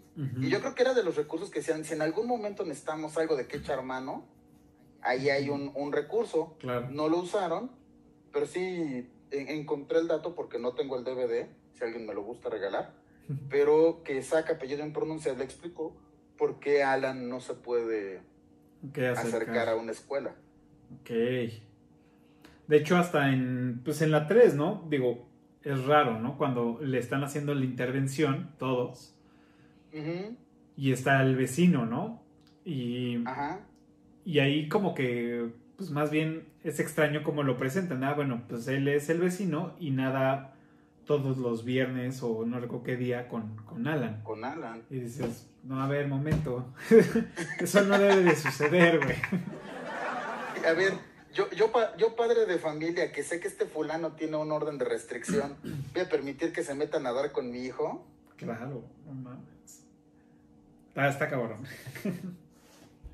Y no, Wow. no, no, no. Oye, y pues bueno, pero ya platicamos un poco, bueno, un poco mucho de la 1. De la 2, pues bueno, como sabemos, ¿no? La trama gira, pues que ahora pues se va a casar este Stu Ajá. y pues bueno, se van a, a Tailandia. Sí, Tailandia, ¿no? Se van a Tailandia, para la boda. Tailandia. Y pues ahí otra vez Alan hace de las suyas. En este caso con la intención de drogar al, al hermano de la futura esposa de Stu. Este, con, con unos bombones y con más rufio. Y pues pelas, ¿no? Se le, se, le, se le chispotea todo el desmadre y pues bueno, terminan otra vez con qué pasó ayer, ¿no? Que son, son de las cosas, de los, de los trucos, herramientas y todo que, que utilizan los, los directores y productores de cine, que no a todos les sale bien, es volver a usar la misma ecuación. Ajá. E- Es la misma fórmula, nada más la cambiaron de escenografía. Exactamente. Pero a, ello- a esto sí le salió bien. Entonces, son, son de esos este, paradigmas que se rompen cuando tienes una buena producción, cuando tienes unos actores muy buenos, bueno, que tienes buenos actores, que tienes un buen guion, y pues tienes lana, ¿no? Para, para producir, que es en este caso, pues se gastaron, de la primera fueron 35 millones de dólares, en esta fueron 80 millones de dólares. O sea, Ahora, el ses- También, 65%. también sí es, sí es una realidad. Repiten la fórmula, o sea, tal, tal cual fue la fórmula del éxito, la repetimos. Y, lo, lo que hicieron fue cambiar nuevos chistes y nuevas escenografías. Que vuelta a lo mismo, no estás hablando de una película de culto, no estás hablando de un- una adaptación de un libro. Ujú. O sea, neta dijeron, vamos a hacer una película botanera. Y es muy exitosa en ese sentido. Sí. O sea, Lo hicieron bien, cumplió bien. Totalmente. Sí, o sea, te, te salió bien la primera, ¿para qué le quieres inventar el, agua caliente? Que siento que les pasa en la 3, en la, la 3 ya es muy forzada, ya, sí, ya le quisieron sacar jugo a las semillas. sí, y ya, no ya repiten les la costó. fórmula. Les costó A lo más trabajo. hubieran repetido la fórmula ahora en México o ahora en cualquier lado, dices, pues va, o sea, nada más escribe nuevos chistes y va a ser como estando pero. Nada más cámbiale los chistes, va sobre la misma línea y Aparte ya estamos acostumbrados, ¿no? Como, como espectadores estamos acostumbrados a que sabes que va a ser lo mismo, pero ahora con nuevos chistes. O con nuevas, eh, con una nueva acción, ¿no? Con una nueva aventura. Ah, pues está padre, pero al final es lo mismo. Llegamos, nos ponemos hasta el dedo porque este cabrón la cagó otra vez. Y este, y nos Ujú. drogó y hacemos es un más, es el mismo culpable. Ajá, exacto, ¿no? Entonces, sí, creo que les tocó. Pero me gustaría, me gustaría que, me, que nos platicaras qué opinas de alguien que hemos estado, que hemos omitido de la 1 y creo que en la 2 tiene, pues, mayor relevancia, que es Chao, Chao. Leslie Chao. Chao. Fíjate que se me hace el. Se me hace el personaje que cuando los, los escritores se metieron en un callejón sin salida o cuando se vieron en un problema, sacan a Chao. O sea, se sacan al conejo de la chistera. Y el- no te diré que tiene apariciones forzadas, pero sí es como el ejercicio de, bueno, si Chao no estuviera, ¿qué pasaría? Es, es un personaje excelente, o sea, el actor se El actor, super rifa. O sea, en ese sentido, no- ni, ni cosa que moverle. Se me hace un, un- o sea, se me hace un muy buen personaje. Se me hace, dentro de toda la ecuación y dentro de toda la maquinaria, sí se me hace un elemento importante porque ayuda a sacar la trama adelante. Ujú. pero si es un personaje un poquito excesivo, igual mis tías custodias de la veladora perpetua estarían colgadas de la lámpara porque sí es un personaje vulgar, extrovertido. Es más, en la tercera, en las escenas de los créditos de la tercera, Y la versión que yo estuve viendo sale con un kimono, pero realmente sé que sale desnudo. En las versiones que encontré, eh, sale desnudo y que el actor no tuvo ni medio problema, porque. Chao sería así. Entonces, en, en el- en los actores de, de que, pues, de que cuidan mucho el- el- la relación con el personaje, el actor dijo, bueno, pues ni modo, o sea, el Chao saldría desnudo en, el- en esa mañana siguiente. Claro, digo, Sí, sí. lo vemos desde la 1, ¿no? Que sale de la cajuela encuerado, este, Ajá. y pegándole de estos güeyes, pues bueno, ¿no?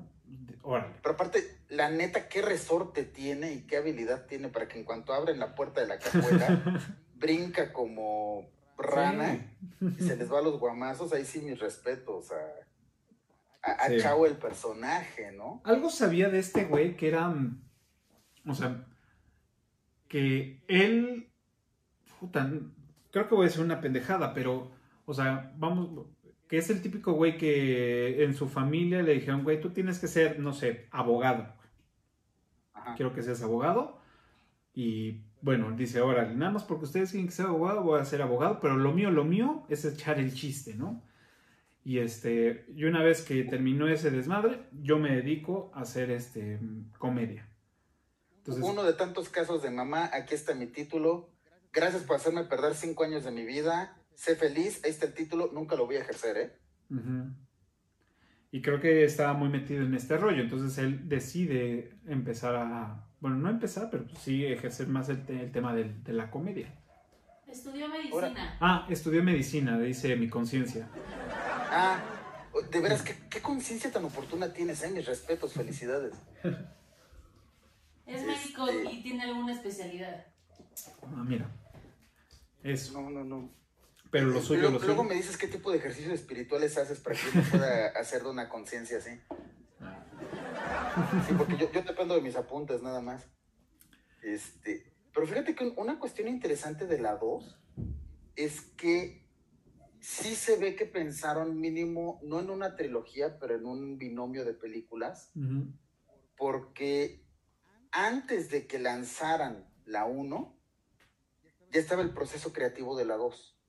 Ok. O sea, no sabían si iba a ser un éxito, si iba a ser un fracaso, etcétera, etcétera, pero todavía no lanzaban la 1 y ya estaban trabajando la 2. Claro. Y un poquito sí se, sí ves puertas que dejaron abiertas en la 1 Ujú. que aprovecharon en la 2. Claro. Entonces ahí, ahí sí se ve, y, y es una cuestión interesante, porque de otras muchas, de- digo, de otras franquicias que, que existen y que incluso has analizado aquí en Eructitos, es, pues vamos a ver cómo sale la 1, y en base a eso ya vemos si, ah, ¿sabes qué? Mira, valió la pena, entonces vámonos con la 2. Claro. Y en este caso ya, o sea, en el esquema inicial ya estaba la 2. Ok. Que de hecho, como, como dato curioso, esta Lindsay Lohan estaba, estaba, este, le habían propuesto ser la stripper que se iba a casar con, con Stu, pero pues Sí. que, de- que después de que leer el guion y todo, dijo, no, la neta es que no le entro, esto no va a pegar, y pues ahora la pobre, pues, Porque aparte, ahí sí no le mido temporalmente cómo estaba con, con esa imagen todavía limpia que manejaba con Herbie. Claro, Pero si hubiera sido ya en su etapa de rebelde, el papel de stripper le hubiera quedado, claro. pero al dedillo. O, sea, creo que más de uno sin duda hubiera sido un trampolín. O sea, Sí. hubiera sido un trampolín para empezarla a abrir como su, su abanico de, de, de personalidades de actuación. Quitarle la etiqueta a Disney. Quitarle la etiqueta a Disney, exacto. Exactamente. Sí. Claro. Sí, sí, sí, lástima que no, no se aventó porque sí muchos lo hubiéramos agradecido. Y otro dato interesante y, y curioso, y mira que tú y yo que compartimos una barba, eh, se supone que en el guion original, Alan, eh, en vez de raparse, iba a perder la barba. Pero saca apellido impronunciable, dijo, ni madres. No, pues, prefiero raparme, pero la barba no la tocas. Sí, claro. Sí, total. O sea, yo también me hubiera hecho lo mismo. Francamente, yo también. Sí, o sea, no. Ya lo hice una vez y. Y sí, no. No, no, no está padre. Fíjate que otro, otro dato interesante es que cuando estaban en, en la. cuando estaban en Bangkok, Ujú. porque no me preguntes, pero se apareció Bill Clinton por ahí. Ah, claro. Entonces dicen, o mucha gente le apostaba que iba a haber un cameo. Ajá. O sea que fue, porque, perdón, pero a Bangkok y la parte de Bangkok que sale en la película, que no es el hotel padrísimo o las zonas arqueológicas, sino es, es la parte ur, pues, uso diario de Bangkok. No es así que digas, ay, es lo que quiero visitar. Y que por alguna razón Bill Clinton andaba por ahí y muchos le apostaban a que Claro. iba a ser un cameo, pero pues puras habas. Y nada más como dato curioso, porque yo, yo también me surgió de bueno, 2011 Bill Clinton, ¿qué tiempo tenía que había salido de la presidencia? Era la administración de Obama, o sea, ya había pasado dos periodos de un Bush. Claro. Y, o sea, Bill Clinton ya era como un presidente de hace tres periodos. Y pues, o sea, que también cuando dices, los escritores están medio fantasiosos, pero les pega, no hubiera sonado tan raro que Bill Clinton por alguna razón. Y sobre todo si quería hacerse presente, impulsar la carrera de Hillary. De hecho, es, es, eso es de los. No de hubiera los- estado tan descabellado que por ahí saliera como el inteligente que le sugiere algo. Claro. Sí. O algo de así, hecho, ¿no? son, son de los eh, pocos presidentes de, de Estados Unidos que sí, sí han participado en películas. Entonces, pues no estaría nada extraño, ¿no? Que, que sucediera. Y no hubiera Sí, estado no, mal. pero, pero puras habas. Y eso que su partido estaba en el poder. Estaba Obama en el poder. Exacto. Wow. Y fíjate que otro, otro dato curioso que me encontré por ahí es que el, el que es el, el dueño del club en Bangkok, el dueño del, del- del lugar este al que van, es el actor se llama Brian Cullen Claro. y quien fungió como director de la capilla en la 1. Ok, ok, ok. De hecho, creo que a él lo sacaron como bateador emergente, ¿no? De hecho, creo que el que iba, estaba...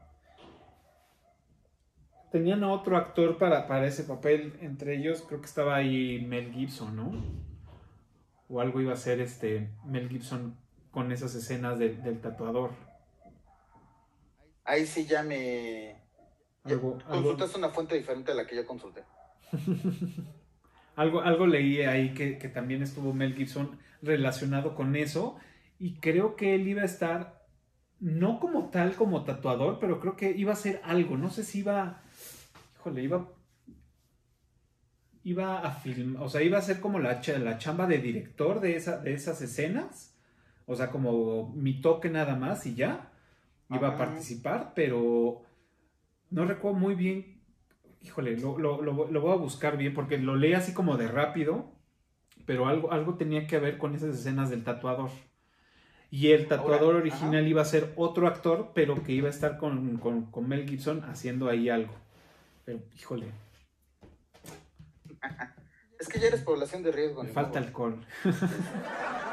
Ahora, un tema ahí, ah, y sobre todo ahorita que mencionas al tatuador, hubo un tema de derechos que aparte ahí sí no sé cómo juega, porque el diseño del tatuaje de, de Ah, Mike Tyson, que se lo repiten es tú, el tatuador de Mike Tyson trató de reclamar derechos sobre el uso del diseño.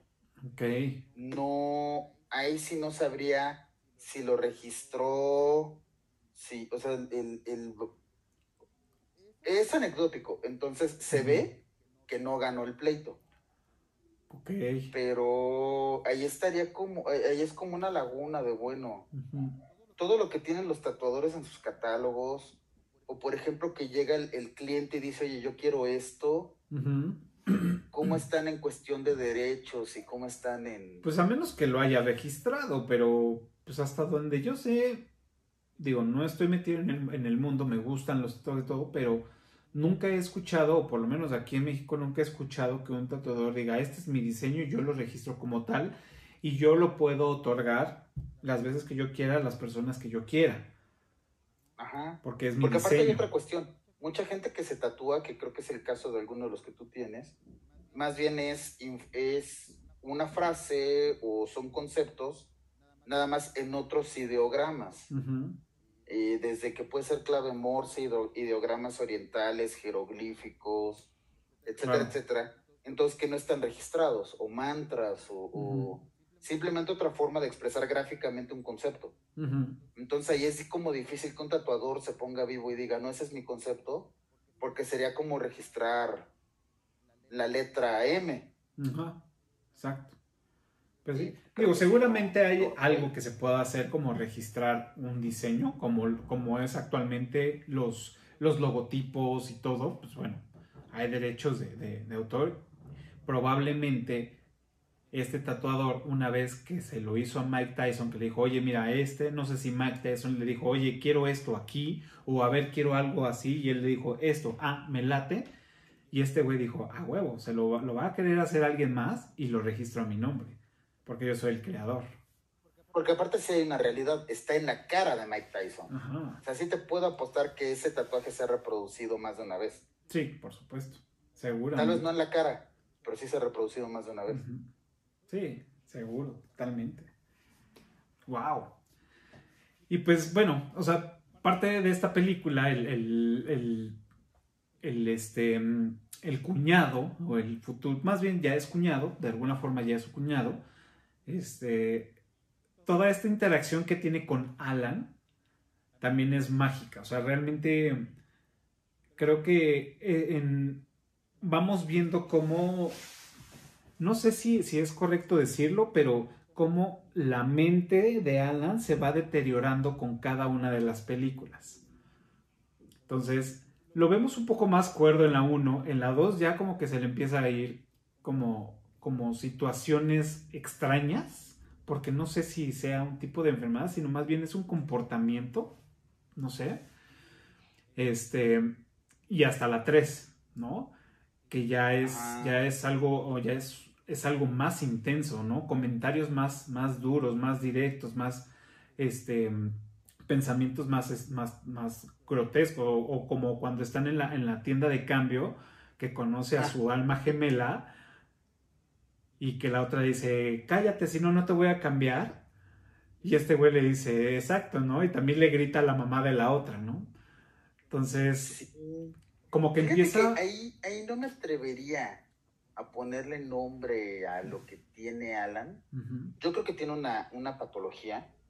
Eh, Quienes eh, psicólogos, psiquiatras o similares entenderán mejor. Yo creo que sí tiene, yo creo que sí tiene algo. No, no- ni siquiera me atrevo a decir se parece a tal cosa porque no, no conozco. Yo creo que sí tiene algo que lo separa de lo que todos conocemos como normal. Que de por- eh, o sea, sí se acentúa con el consumo de sustancias, porque le pega pero con tubo. Y que hace pensar que Alan es tonto. Ajá, y, O y es cero menso. tonto. Nada más, según desde mi, este, como psicólogo soy un excelente biólogo, el, o sea, yo creo que es una patología que más bien no comprendemos los demás. Porque aparte no es tonto, o sea, hace una conexión no. con Carlos en la tercera, Sí, claro. maravillosa. Tiene una capacidad de contar las cartas y de hacer el análisis en la primera, muy bueno. O sea, tonto no es. Sí, se aprende datos de, de, de, de Bangkok, ¿no? De. Tailandia. Sí, o sea, tonto no es nada más que no se comporta y no piensa como todos los demás. Exacto. Pero sí creo que, insisto, alguien que sepa podría decir, ¿sabes qué? Lo que tiene se llama ujú, bla. Claro. no, no me atrevo a, a decir, ¿sabes qué es tal o cual? Pero sí, sí se, yo me imagino que sí tiene algo. Y bueno, sí se ilustra muy bien en las, en las Claro. películas. Y- Y que aparte, esa condición, vaya, si no tuviera esa condición, no existiría la franquicia. Para acabar. Sí, claro. Digo, creo que ahí Alan es, es digamos, como el pilar más fuerte de, de- la, de la película. Es el que, uno es el motor de, de- todo. O sea, es el que provoca, es el que, con el que te encariñas, es el al que le echas la culpa. Realmente los otros son solucionadores de- de- de situaciones. Pero Alan es el, como yo lo veo, es el, es el, el núcleo o el pilar o el engrane central de lo que es la película. O sea, todo se va, va a- alrededor de, de- Alan, ¿no? De todo lo que provoca él y todas las consecuencias, ¿no? Entonces, es lo que, lo que te decía de- de- en un principio, que es, esta película, en mi, en mi- en mi forma de verlo, es, te identificas con todos los personajes en alguna, en alguna, en alguna situación, incluso con, con Alan, que son cosas que no quieres decir porque no son correctas o políticamente correctas, pero te identificas porque lo piensas como Alan lo dice, ¿no? Lo que pasa es que él no tiene ese filtro. Ajá, exactamente. Sí, concuerdo totalmente contigo. En sí, es el detonante de las situaciones que provocan la película y que como bien dices, el papel de los otros es solucionar o, reaccionar a lo que provocó Alan. Claro. Sí.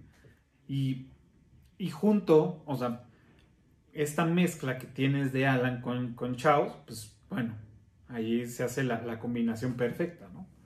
Para hacer todo un desmadre, ¿no? Que, que al final la amistad que traen ellos pues es el detonante para una, para las historias y es lo que ayuda a cerrar círculos en, en las historias. Claro. Y en sí es una amistad interesante, fuerte. Eh, ellos lo manejan epistolar, o sea, se, se manejan por cartas. Y sí, o sea, incluso Alan no puede con que lo vayan a, a matar. Y es que le bota el seguro de la limusina en la tercera. Ajá. Porque al final, insisto, no es tonto, Sí, no, no, no. es, es humano. Y, y Alan no puede concebir que vayan a, a matar a Chao. Claro. No, no puede con eso. O sea, al final tiene, o sea, tiene sentimientos normales, tiene aprecio, tiene amistad. No, no, o sea, no es un, no es un, o sea, sí está enfermo, La, la admiración. pero no es un degradado. Exacto. La admiración que trae con, con Phil de querer verse como él, peinarse como él, este, cuando le dice ya no quiero ser tu amigo, y no nada más aquí o también en Estados Unidos, también en Estados Unidos. O sea, como esa parte también infantil que a veces él tiene, no sé si esté rela- relacionado con esa patología que, que- que mencionas, porque sí también tiene como muchas acciones infantiles, a lo mejor es parte de eso, pero tiene muchos chistes increíbles, ¿no? Que, que a veces sí son rudos, ¿no? Por decir, cuando está diciendo, cuando está cantando Ave María, cuando se muere su papá en la tren, y que Ajá. dice, preferiría que se hubiera muerto su mamá en lugar de su papá. o sea, decirlo en voz alta, dices, bueno, está cabrón, ¿no? Pero Sí, son claro, chistes, son pero- chistes que, que, pues aunque Sí, o sí sea, es parte de, de su forma de ser Ajá. y que vuelta a lo mismo. Si no, si no fuera todo ese conjunto, no habría, no habría franquicia. Ajá. Cuando le están haciendo la intervención, que están en su casa y le dice a la señora que les ayuda con la limpieza y todo, y le está leyendo una carta, no, Alan, es que yo y he limpiado tu cuarto y he, y he visto cosas que, que mucha gente no soportaría haberlas visto, la chingada y bla, bla. Y el otro güey tira así el, el vaso enfrente de todos y necesitas limpiarlo, ¿no? Hay que, limpiar. Ajá. Sí. Alan, podrías verlo en una, en una vista muy superficial, como el cagadito que no tiene límites, o yo creo que como el clavado que nos hemos echado de, bueno, o sea, sí hay algo más profundo por ahí, pero que sí tiene características particulares. O sea, o sea, eso- esas, esas eh, interacciones, por decir, en la 3 con Carlos, que tiene otro nombre el niño que ya no me acuerdo, pero también me gusta que se llame Carlos, que le dice, yo soy tu papá, ¿no? Ajá. O sea, qué huevos de hacerlo, ¿no? O sea, en el personaje, o sea, como, como entrada a decir, güey, está mal que le haya dicho que es su papá. Pero luego dices, bueno, estás en el personaje, te la compro, ¿no? Este, en su forma de pensarlo, porque él, él, él se quería ver como un padre, ¿no? Cuando lo, cuando lo encontraron, ¿no? Que él Ajá. siempre lo tuvo cargando. Entonces, ¿cómo, ¿cómo juega él en su cabeza esa parte de decir, yo soy su papá? Y creérsela de alguna forma, ¿no? Ahora, aparte, ahí sí me, me- no me acuerdo de ese dato. Si en la primera dicen quién es el papá de, de Carlos, o debido al- a la forma de vida de la mamá, pues bueno, Ujú. pudo haber sido cualquiera, ¿no? No, recuerdo, me según yo no lo mencionan. Según yo no lo mencionan. Pero aparte te dice mucho porque en la 3, cuando. O sea, eh, la 3 parte de que Alan pierde a su papá. Entonces, aparte, ya, ya jugándole un poco al analista más profundo, eh, Alan está cargando con la falta del papá. Y, y llegar y decirle a un niño, yo soy tu papá, trae una carga más allá de la de un desadaptado que le dice una mentira a un niño. Claro. Porque recordemos que toda la película Alan está cargando, pues en sí que mató a su papá de un coraje. Y literal. Lit- O sea, realmente Sí. mató a su papá de un coraje. Entonces, eh, Alan será lo que quieras y tendrá todas las patologías que quieras, pero está cargando con eso. Sí. Tiene, tiene sus, sus destellos en, en- la película de, de que sí trae ahí un... Lo está cargando totalmente. Sí, sí, Sí, Está cabrón, o sea, sí, realmente sí está complejo el personaje de, de Alan, ¿no? O sea, si ya te pones a, a profundizar, a analizar un poco las acciones y todo, sí es un, sí es un personaje complejo. Pero muy va, divertido. más allá del- de la válvula de escape para vulgaridades y obscenidades que tienes. Exacto. Si, si le rascas al personaje, tiene. Vaya, de entrada tiene de dónde rascarla. Claro. Bueno, pues ya también hablamos un muchito de la, de la 2. Y pues bueno, nada más por no dejar. Y bueno, personal no, no fue de las mejores, pero pues en la 3, ¿no?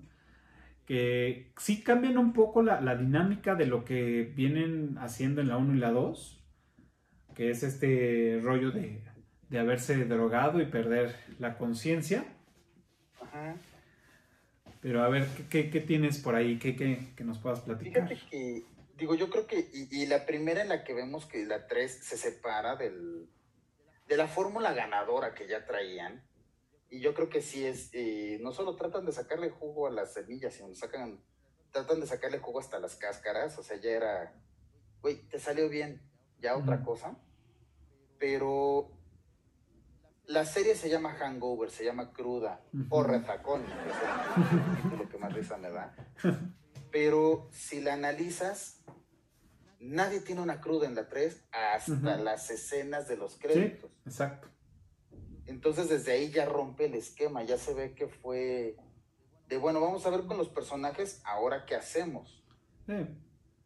Pero no, yo creo que si esa película salió sobrando, sí, igual, te da risa, está chitochita, pero yo creo que sí fue ya, ya un exceso al grado que tuvieron que convencer a Bradley Cooper, a Ed Helms y a Zack, apellido impronunciable, a billetazos, Claro. tal cual a billetazos, es, te va a tocar tanto porque la hagas, porque ya los otros cuates decían, güey, ya, o sea, ya, ya, ya, ya déjalo. Ya no hay más. O sea, aquí, aquí termina, aquí termina bien esto, ¿no? Sí, no, y, y aparte es más bien es. Pues sí empieza como muy, muy este. muy clavada en el pedo de Chao. Obviamente porque te enseñan cómo. Este, cómo se escapa de la cárcel. Este. Entonces ya, ya, ya no, ya no. Pues ya no entiendes cómo, por qué se llama así la película y por qué me estás enseñando algo que pues, pues no debería de ser, ¿no? Este, Ándale, creo que a mí también me pasó que estaba viendo la película y llegó un momento en que fue de, ¿para qué me enseñaste el escape de Chao? O sea, ya llevo un rato de película y todavía no le has dado un uso a ese, a ese recurso. O sea, es, güey, lo único que nos tendríamos que saber en este caso es saber que se escapó y ya. No necesitábamos saber que hubo una revuelca en la, en, en la prisión, este, y que pues bueno, este güey se hizo su, su, como en esta película buenísima que se llama, este, Fuga de Alcatraz. Ajá. Es increíble el hoyo película. tapado con el póster. Sí, es exacto. Este. Sí, yo, yo me quedé así de. Ok, está bien. O sea, eso nos va a decir algo más adelante. Pues no. No nos dijo nada, ¿no? Más que se escapó y ya. Sí, Eh, sí, sí, sí. parte de los recursos que, que estuvieron utilizando, por decir Marshall, ¿no? Que nos lo dicen en la 1, que es el, el- el jefe de, de Duke Negro. ¿No? Este, Ajá. que dice, hoy se va, se va a enojar Marshall y que bueno, ahora ya entendemos quién es Marshall, que dices, ah, órale, pero no es un split que digas, wow, está bueno eso, ¿no? Que, que ahora sí ya conozcamos a Marshall y por qué lo mencionó en la 1. Eh, es irrelevante. ¿no? Y es más, ahora que, que mencionas a Marshall, que es John Goodman, que perdón, pero es la primera película en la que logro no verlo como Pedro Picapiedra. Exacto, Es, exacto.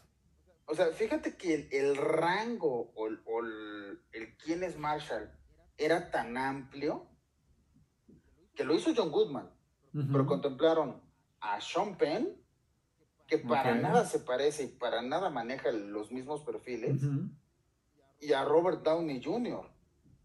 O sea, estás hablando de tres actores que te manejan perfiles diferentes, Totalmente. que te manejan situaciones diferentes. O sea, se- sí, Sí. se ve que el personaje de Marshall era como un, precisamente, ah, mira, los escritores fuimos tan hábiles de dejar un cabito suelto por ahí y ahorita de aquí nos vamos a agarrar. Pero ni siquiera la personalidad de Marshall estaba definida al grado que los candidatos eran tan diferentes. Claro. Pues sí.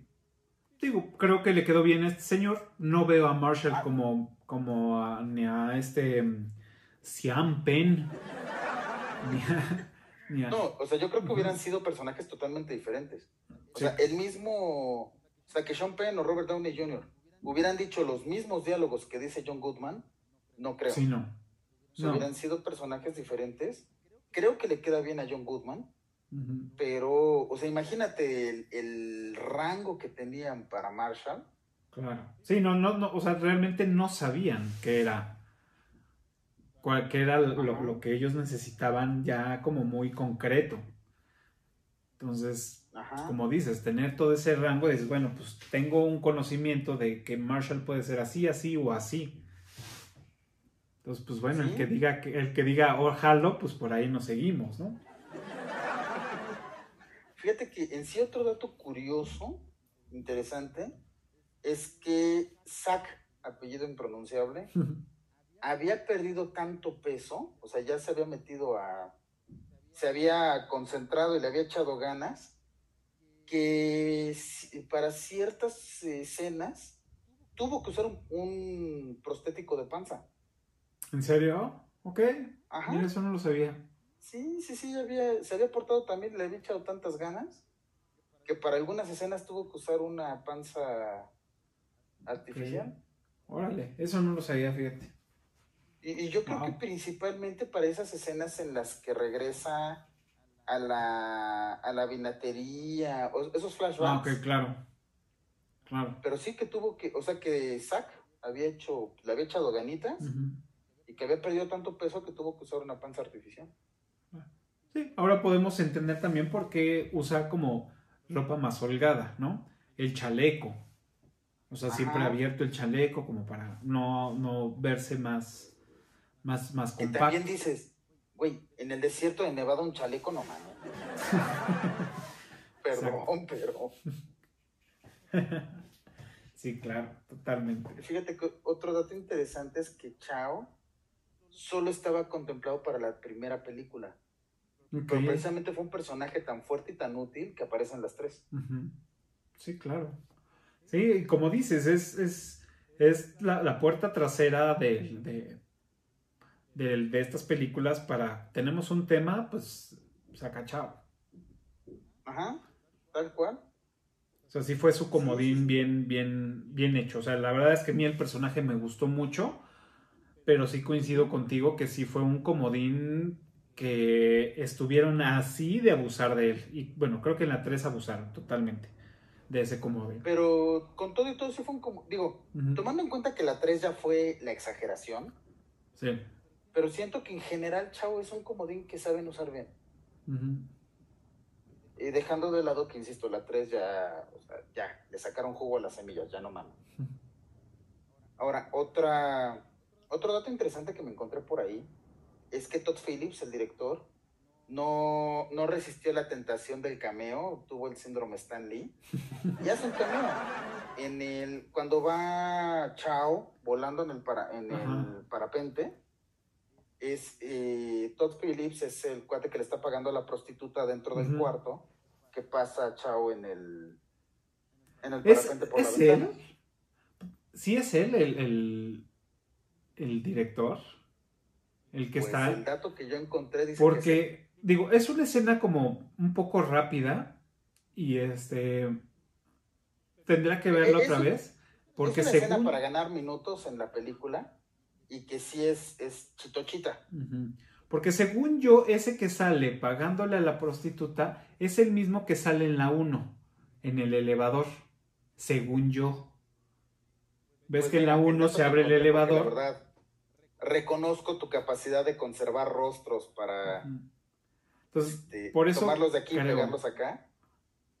Pero lo que yo encontré es que es, es el que, que Todd Phillips es el que sale. Y es más, su crédito es Mr. Creepy. Es este señor. ¿Cómo traducirías creepy? Como raro, Ajá. como. Sí, extraño. Pues no extraño, sí como. Sí, como raro. como creepy. Ajá. Este, sí, su crédito es Mr. Creepy. Y que sale, o sea, y, y el dato que encontré es que es él quien sale pagándole a la prostituta. Realmente, si a mí me preguntas, no te podría describir el rostro del, personaje. Y mucho menos el rostro del personaje del... Lo voy, a, lo voy a buscar porque según yo sí, o sea, según yo es el mismo que sale en esa habitación pagándole a la, a la prostituta y es el mismo que sale en la 1 en el elevador cuando van a El subir elevador. al- al, Fíjate que nada más porque tú lo dices, me la voy a volver a echar para buscar Y, y- y lo, y lo tengo mucho por el bigote y por el cabello chino, corto. Pero bueno, probablemente, o a lo mejor y salen las dos películas, no lo sabemos. O este, Es probable, yo, o sea, yo creo que como director, la tentación de salir en tu película Claro, debe ser yo lo haría, simple, o sea, sin discusión lo haría totalmente. En cualquier papel, o sea, de allá atrás, eh, formado en la fila de las tortillas, lo haría. Pero que ahí Sí, esté, claro. yo esté. Sí, por supuesto, lo haría. Sí, sí, sí. Fíjate que otros dos datos no van de la mano, pero que son obvios, que me encontré, pero que aquí les gustó resaltar en, en- en mi fuente, porque pues yo tengo una fuente para todo esto. Este, uno, en todas las películas sale un animal silvestre, Ok, que es, en la primera es el tigre, el tigre. en la segunda es La el changuito traficante Ajá. de drogas, y en la tercera es la, es la jirafa. Es la jirafa. Claro. Y la otra es que en la 3 es la única en la que Mike Tyson no hace un cameo. Ok, Que ese dato sí ya se me hizo muy forzado porque... claro. Sí. M- más bien, ahí, ahí me gusta agregarle a Mike Tyson la capacidad de reírse de sí mismo. Porque neta, neta, neta. Alguien contrataría a Mike Tyson para cantar en su boda. O sea, sol- solo por la excentricidad de decir, Sí. Mike Tyson cantó en mi boda. Claro, pero no. Es, es, es como el, tra- el, el travieso Arce, que también tiene, que también Ah, es cierto. tapo, y, y decir, bueno, pero es que el travieso cantó en mi boda. Porque no, Es más, yo no más, le otro más, motivo para contratarlo para mi boda. Porque aparte, no creo que cobre barato. Sí, no. No, no, no. No, es más, yo, es más, si yo tuviera la posibilidad de hacerlo, no lo contrataría para que cantara. Lo contrataría para decir, güey, quiero que estés en la, en, en la peda. O sea, Ve a echar desmadre a la ve a echar peda. desmadre a la boda. Ya, punto. Es más, bajita la mano, rómpele el hocico a alguien. No hay tos. Manda a dormir temprano a alguien. Es más, si vemos que alguien ya se está poniendo insoportable, yo te digo quién. Y le apagas Y las le vas a luces. hacer la anécdota a él, me vas a hacer la anécdota porque sucedió en mi fiesta y me vas a hacer un favor. Claro. Perfecto. Pues bueno, pregunta obligada. De estas tres, ¿cuál fue la que más te gustó? Yo creo que la que más me gustó fue la 1 por el elemento sorpresa. ¿Ok? En la 2 ya veías venir las cosas y está padre, pero ya veías venir, o sea, sabías que el, el chavito estaba por ahí nada más mal acomodado. Ajá. Pero sí, sí, nada más estabas esperando para ver dónde estaba mal acomodado. Eh, sabías que se iban a encontrar una cámara y que iban a, ahora sí, a atar cabos. Ujú, O sea, había cosas que veías venir. Pero yo creo que la uno, porque aparte sí es un factor sorpresa. No, yo no ubico otra película que hubiera usado ese tema. ¿Qué hicimos en la peda? Claro. Y entonces, yo, yo creo que por eso es la que más me gusta. De hecho, digo, eh, aquí interrumpiéndote, eh, no vi la película de, mm, o sea, sé que existió la, hubo una película que era La Peda, Proyecto X creo que se llamó, y era así como la, la, la peda magistral que organizaban unos chavillos. Entonces, este, no, de hecho creo que sí la vi, o la estoy confundiendo con otra de otra peda de chavillos, no, sí, es están documentando todo, unos chavillos con su handicam. Y este, los papás se van creo que de fin de semana y uno de los chavos dice, bueno, pues hagamos la peda en mi-". y ya sabes, como, como pubertos de high school de, de- de- en Estados Unidos, dicen a huevo, conseguimos alcohol, este, y nos ponemos pedos y cogemos, ¿no? Porque pues van a haber muchas viejas y ya hay que comprar condones y todo. Y nos drogamos, porque también nos gusta fumar mota. Entonces, es como la peda de, de descontrol que, que hace. Y uno de los protagonistas de esa película es el chavo que aparece en la farmacia pidiéndole a Stu este, pues, de su cédula.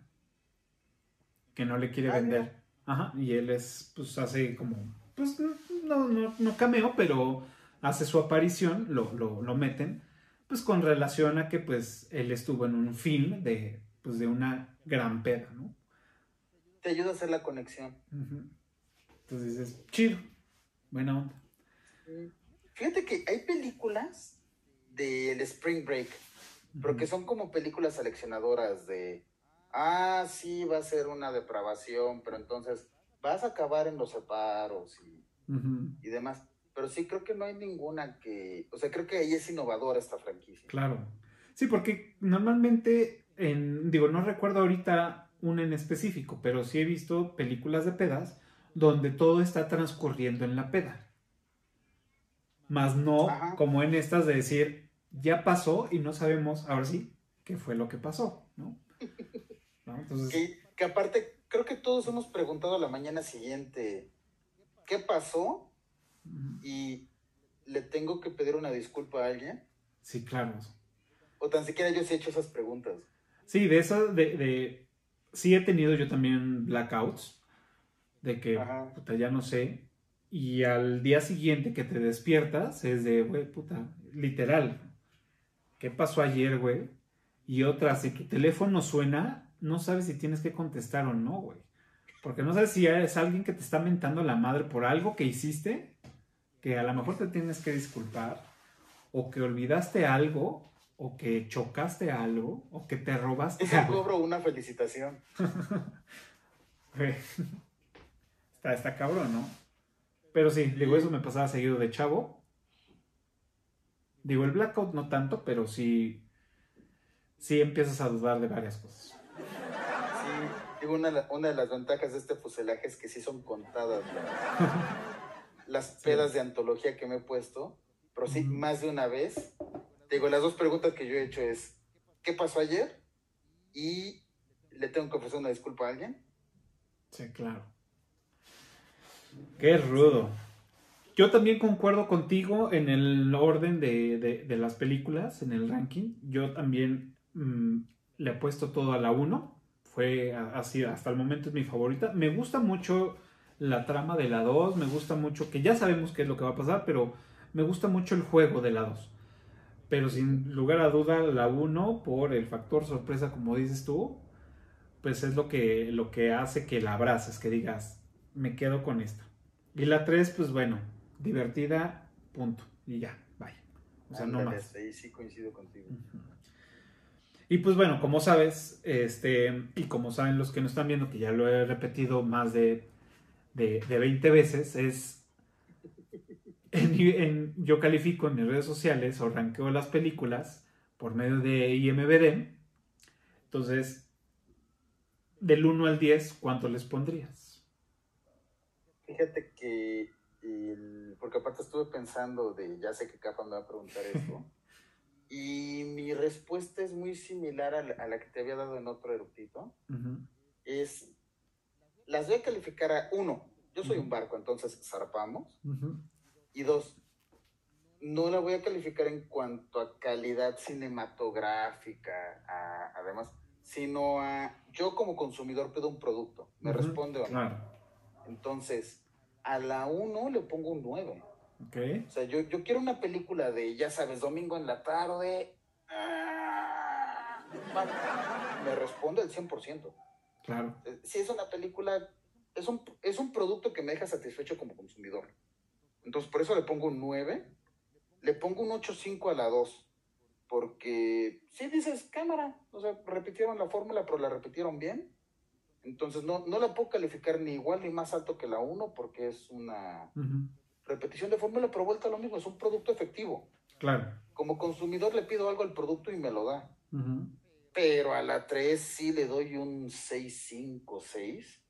Porque sí, la forzaron, las situaciones están este, como muy metidas con calzador. Hay dos, tres chistes que sí te quedas de... Eh, hay cosas que, que te quedas como de, bueno, de veras cómo les puse. O sea, neta, a nadie se le ocurrió cuando los dejan encerrados en el... En la cava, eh, allá abajo en la casa, a nadie se le ocurrió agarrar el mazo y romper la puerta. O sea, sí, sí hay como de...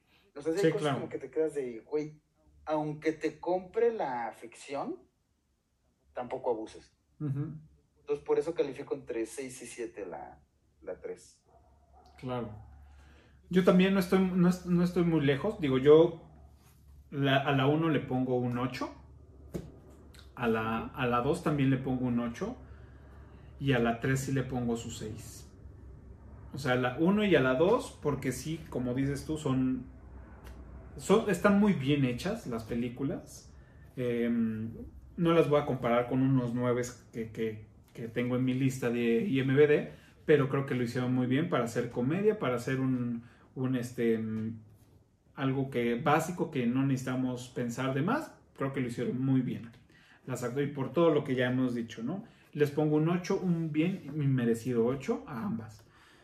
Y pues sí, la 3, aunque también tiene su, su- su- su toque y no es mala, pero ya lo que no me gustó es que no siguieran como pues esa línea, ¿no? Que más bien fue una película de chaos. Así como yo te decía que a lo mejor la cuarta película podría ser la de Todo un parto, a lo mejor si la 3 no hubiera sido parte de, la, de esta franquicia, si no hubiera sido una película independiente, tal vez la calificaría mejor. Ok. No, no la trates de meter junto con las otras. Sí, claro. Hazla un proyecto independiente y entonces ya la puedes Y podrá jalar. La Sí. trataste de hacer la, la continuación de esas otras dos. Sí. pulgar hacia abajo. Y que, y que bueno, al final de esta, pues como que te dejan como una puerta para una cuarta, ¿no? Que pues ya está este, este Alan con su esposa, que ya están todos, Ajá. despiertan todos fundidos y de, güey, ¿qué, ¿qué pedo? ¿Qué pasó? Aparte, creo, creo que el chiste que le hemos hecho varios a alguien, ¿no? Güey, te pusiste chichis. Ah, sí. Exacto. Pero, pues, digo, me gustaría que tuviera, que tuviera una cuarta con la misma, con la misma dinámica, ¿eh? con la misma, este, con los mismos recursos. Va, sí me gustaría porque sé que lo hacen bien.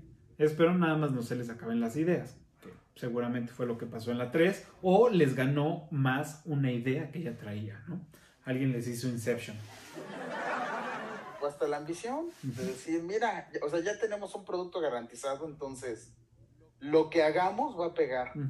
Sí, claro. Y pues mi hermano, no. Es más, yo creo que, como dices tú, si hubiera sido independiente a estas dos películas, poniéndole que realmente la película es con Chao, puedes, pu- pudiste haberla hecho así y sacar como esa historia alterna de, de Chaos. Hacerla en un Manéjala tiempo. como un spin-off. Ajá, exacto, un spin-off de, de decir, güey, esto es Chaos. Porque realmente casi toda la mitad de la película, el pedo es Chaos. Y, y es más, métele más poncho al personaje, porque aparte del personaje, todavía te da para sacarle un Mm. chorro. O sea, Exacto. Chavo es, es- está todavía, es un personaje que le falta desarrollar mucho. Y a lo mejor si lo hubieran manejado como, un- como un spin-off, pegaba chido y le podía sacar más jugo al personaje de Chao. Porque aparte, al final maneja un tipo de humanidad, de un... O sea, no es el despiadado como tal, Sí, ¿no? no. Sí, no, no, no. Entonces, te puedes meter a explorar el personaje y te da cosas chidas. Claro. Totalmente.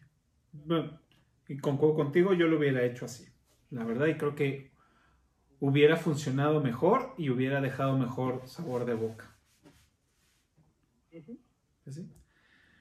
Pues muy bien, este, antes de pasar a la trivia, este, pues platícanos qué nos recomiendas para ver ahorita en, en esta cuarentena, bueno, más bien todavía en esta pandemia, en semáforo rojo, este, ¿qué estás viendo? ¿Qué nos recomiendas? ¿En qué plataforma?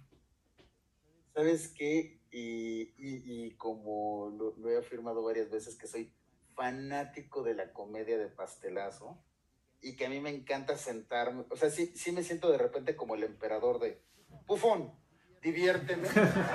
¿Sabes qué me acaba de atrapar? Willy Grace, la serie original. Ok, Está en Amazon Prime. ok. La neta, lo peor es que parezco idiota riéndome a carcajadas.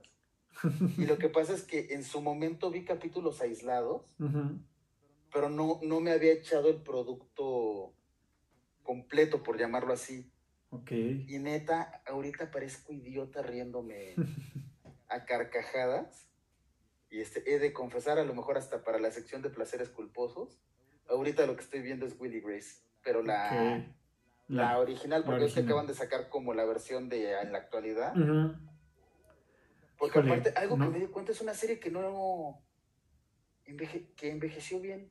O sea, por ejemplo, tú ves los primeros capítulos de Friends, las primeras temporadas. Friends está- es una consagrada, ya está, Claro. en- está allá.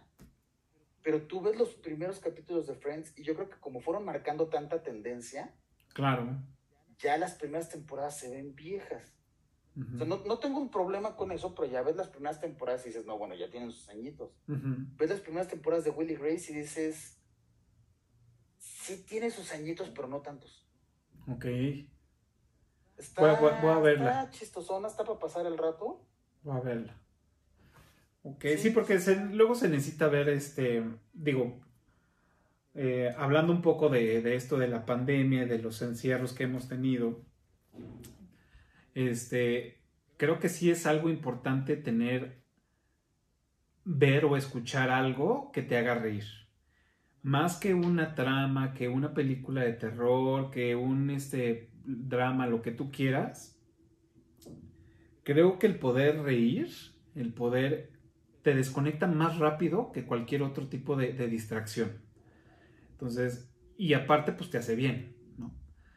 Entonces, y aparte el humor fácil. Ajá, Porque sí, por ejemplo, Woody Allen maneja un humor padrísimo, me encanta, pero es más elaborado. ujú, Es más, o sea, tienes que poner de tu parte para que el chiste alcance todo su potencial.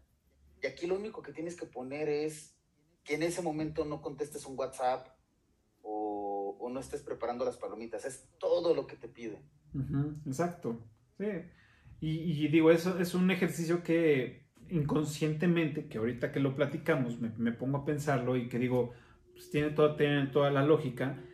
Y es algo que ahorita con Ale, pues a la hora de la comida, este, normalmente que es cuando pues, convivimos, porque pues si no, pues cada quien está trabajando, uno en el ala oeste y otro en su tema, sí, claro. Ajá. Este.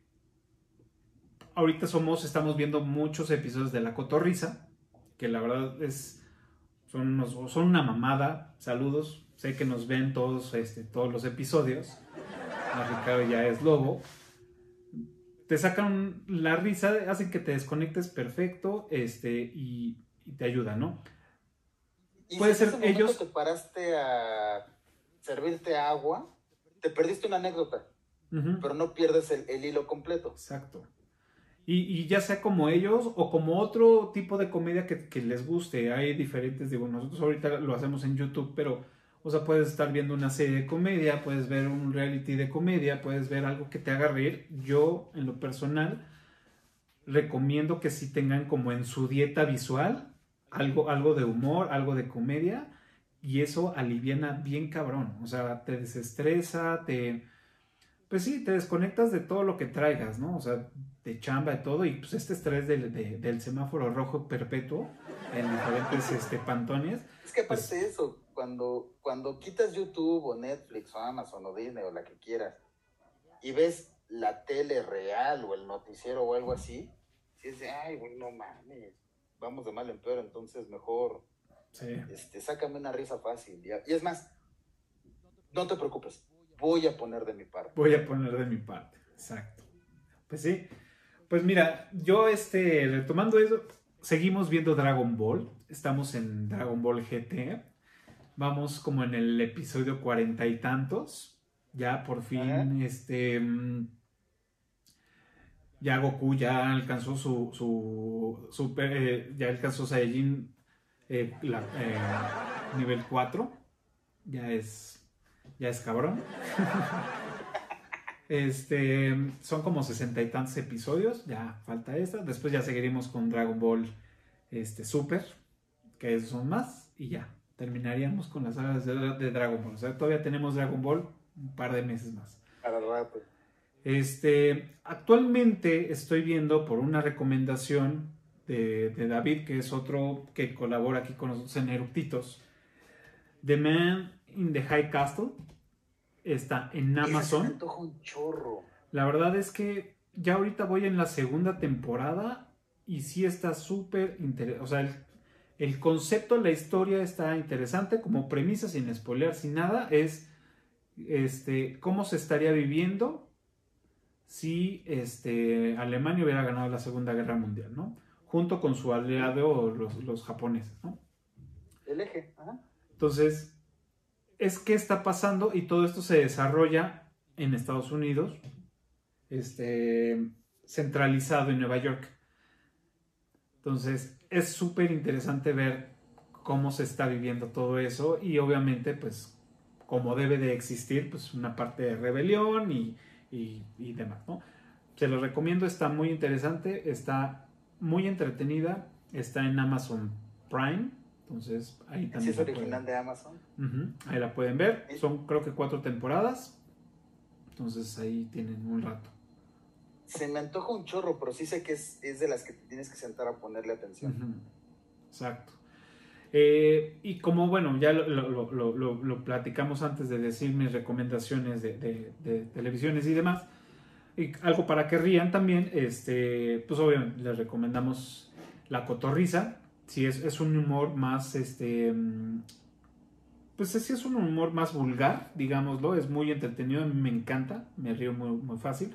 Probablemente no es para, para, para todos los gustos, pero pues bueno, si No tienen chance de verlo. También este um, Daniel Sosa, que es otro estando pero, sacó una, unos episodios de cuarentena que la verdad fueron muy muy divertidos. Entonces también ahí los pueden ver en su canal en YouTube. Se los recomiendo. Fueron creo que seis episodios. Sacaban uno cada semana cuando inició esta de, de- de la pandemia. Este, se los recomiendo y estuvo haciendo muy buenos episodios. Y este, así de comedia es ahorita lo que estoy viendo. Bueno, el podcast de Alex Fernández, con Alex Fernández, eh, también está muy divertido, así, así se llama. Y bueno, son como los más populares y El Frasco, ¿no? Que es un, este, Román Torres, que es eh, un ca- cantante de un, de un grupo que se llama, bueno, todo el mundo sabe cómo se llama, ahorita se me olvidó. Y, seguro lo, lo pondrás en un Matiz, sub- en creo un que es Matiz. En la Sí, edición. ¿Es Matiz o.? Sí, es de Matiz. Y este. mm, Y, este. mm, Otro estando pero. Que ahorita me acuerdo de su nombre, que es de Lens con, con, con mostacho. Y pues se dedican a entrevistar gente, pero mientras están chupando y se, se, se vuelve Ah, muy sí lo he divertido. visto. O Se sea que aparte, parte del objetivo es que va avanzando el, el nivel de Ajá, peda que va. de peda. Entonces. Fíjate que uno que, que me encontré y me gustó mucho. Me gusta mucho el humor de Eduardo Lizarrarás. Ok. El tipo de humor que maneja me late mucho. Y tiene un, un- igual un, un programa de YouTube con, discúlpame, no me acuerdo de tu nombre, pero que se llama El Depósito. Ah, sí, con Iván Mendoza. Y Ah. con el otro chavo que. ah, sí, uno de, de rastas con, con lentes. Ajá. Que no ma- o sea que yo, yo soy aficionado a la, a la desfachatez. Entonces es un producto que me encanta. Mau Nieto, perdóneme, mucho. el del deposi- el de el del frasco es Mau Nieto, perdón. Ah, ya, Mm. ya, ya, ya. Pero neta, a mí me ha gustado mucho el, el- el depósito. Aparte, supieron venderlo muy bien. Ujú. O sea, el patrocinador que traen está muy bien colocado, está muy bien elaborado el concepto. Este patrocinador, Eructitos, te lo agradecerá. Pero. Porque aparte te gustaría ese Sí, patrocinador. claro, por supuesto. Este, pero creo que el concepto está muy padre. Sí, E, e insisto, soy, soy aficionado a la desfachatez y como consumidor me deja muy satisfecho. claro. Sí, yo, yo lo he visto. Digo, ese del depósito eh, era, no sé si era independiente. Ahorita, eh, como la cotorriza ha, pues, ha tenido un pegue muy cabrón, hicieron otro canal que se llama La Corporrisa, que seguramente ya Ajá. hicieron, y ahí tienen varios, varios programas diferentes de, con otros este, comediantes. Entre ellos está el depósito, o sea, ya lo, lo absorbieron, o a lo mejor siempre fue, fue de ellos, pero pues bueno, ya lo absorbieron y están pues ahí. Pues bueno, esas son las recomendaciones para que se dieran un rato. Este, YouTube afortunadamente también tiene muchas em, opciones gratis para, para poder ver. Y pues bueno, ahora sí ha llegado el momento de la trivia. Este, creo que nos, nos hemos extendido un poco, pero ha valido la pena. Recuerden que los primeros cinco que contesten correctamente en la caja de comentarios de este video, pues bueno, se llevarán el respeto, el reconocimiento de todos los eructitos, este, con bombo y platillo. Y pues, cuando tengamos patrocinadores, obviamente, pues les haremos llegar un obsequio, ¿no? ¿Tienes tu trivia, Memo? Claro, fíjate que una que me llamó la atención porque aparte una característica de las películas es que no cuidan el lenguaje, o sea, se dejan ir. Alguien tuvo el ocio de contar la cantidad de veces que decían en la trilogía completa fuck Ok, o cualquiera de sus variantes. No, no, no sería la trivia aquí el número exacto porque está cañón. Pero pon tú que con un rango de más o menos 20, Ok, es- o, o es más, de los miles que te van a contestar, ujú.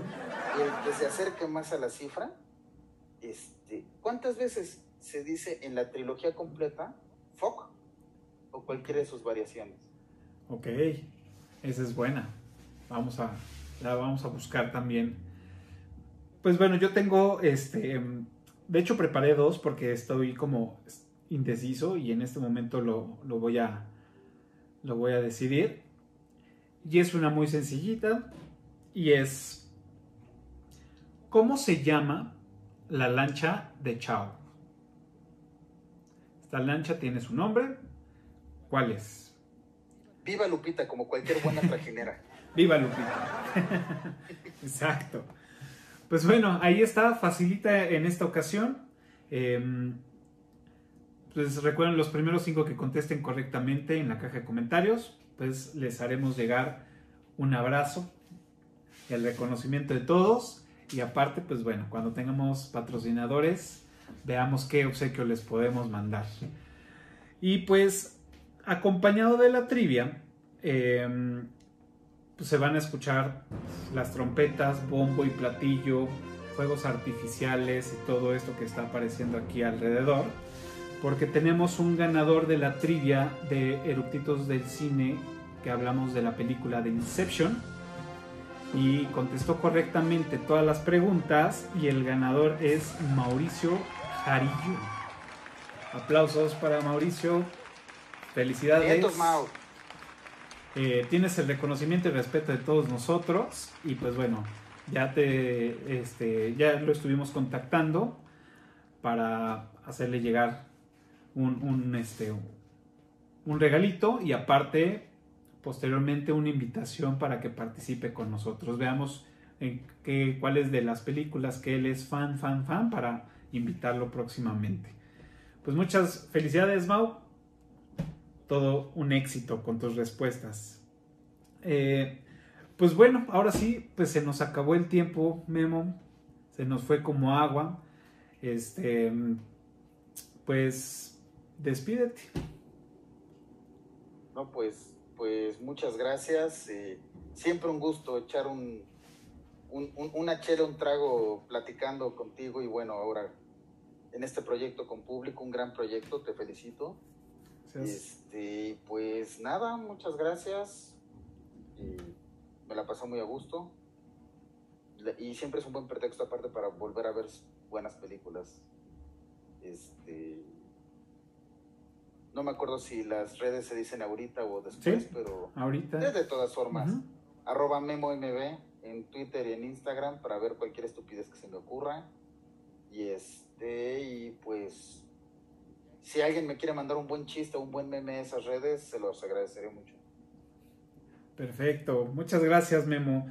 Pues bueno, recuerden que nos pueden seguir en todas las redes sociales como Eructitos del Cine. También pueden escuchar este episodio y otros en su plataforma favorita de podcast. Y pues bueno, acabamos, eh, ya tenemos un par de, episodios que les mencionamos que tenemos el canal en Telegram. Estamos trabajando desde ahí también. Tenemos fila cero, eh, adelantos de episodios, fondos para, para Zoom, este, varias cosillas y, y sorpresillas que vamos a tener más adelante. Este, así nos encuentran como Eructitos del Cine y ahí van a, van a tener el, el canal. Y pues bueno, donde inició todo esto, en YouTube, este, mm, ayúdenos a que esto siga suscribiéndose, dándole pulgar arriba y picándole a la campanita, que pues bueno, esto lo vamos a agradecer mucho y esto nos va a seguir ayudando para seguir este, produciendo este, este contenido. Esperemos que, les est- esté gustando. Y pues recuerden que un nuevo episodio todos los jueves a las 12 del día y la próxima semana nos toca la semana de películas de vampiros y vamos a hablar de la película de Drácula de Bram Stoker. Así que no se lo pierden, píquenle en la campanita para que, no, para que les avise y pues bueno, para que no se lo pierdan. Eh, pues muchas gracias Memo, nos estamos viendo el próximo jueves. Un abrazo a todos, síganse cuidando y bye.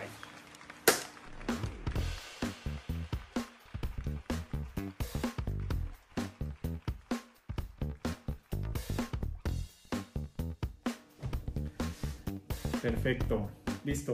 Ahora sí, tengo que ir al baño porque ya llevo un litro y medio de agua que ya tiene que salir.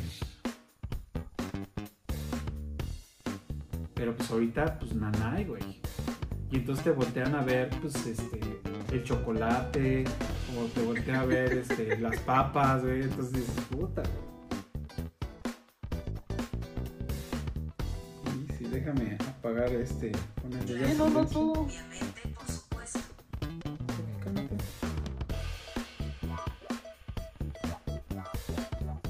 Bien, pues, Resacón, güey. Y resacó, a la hora que lo vi, se fue de no te pases.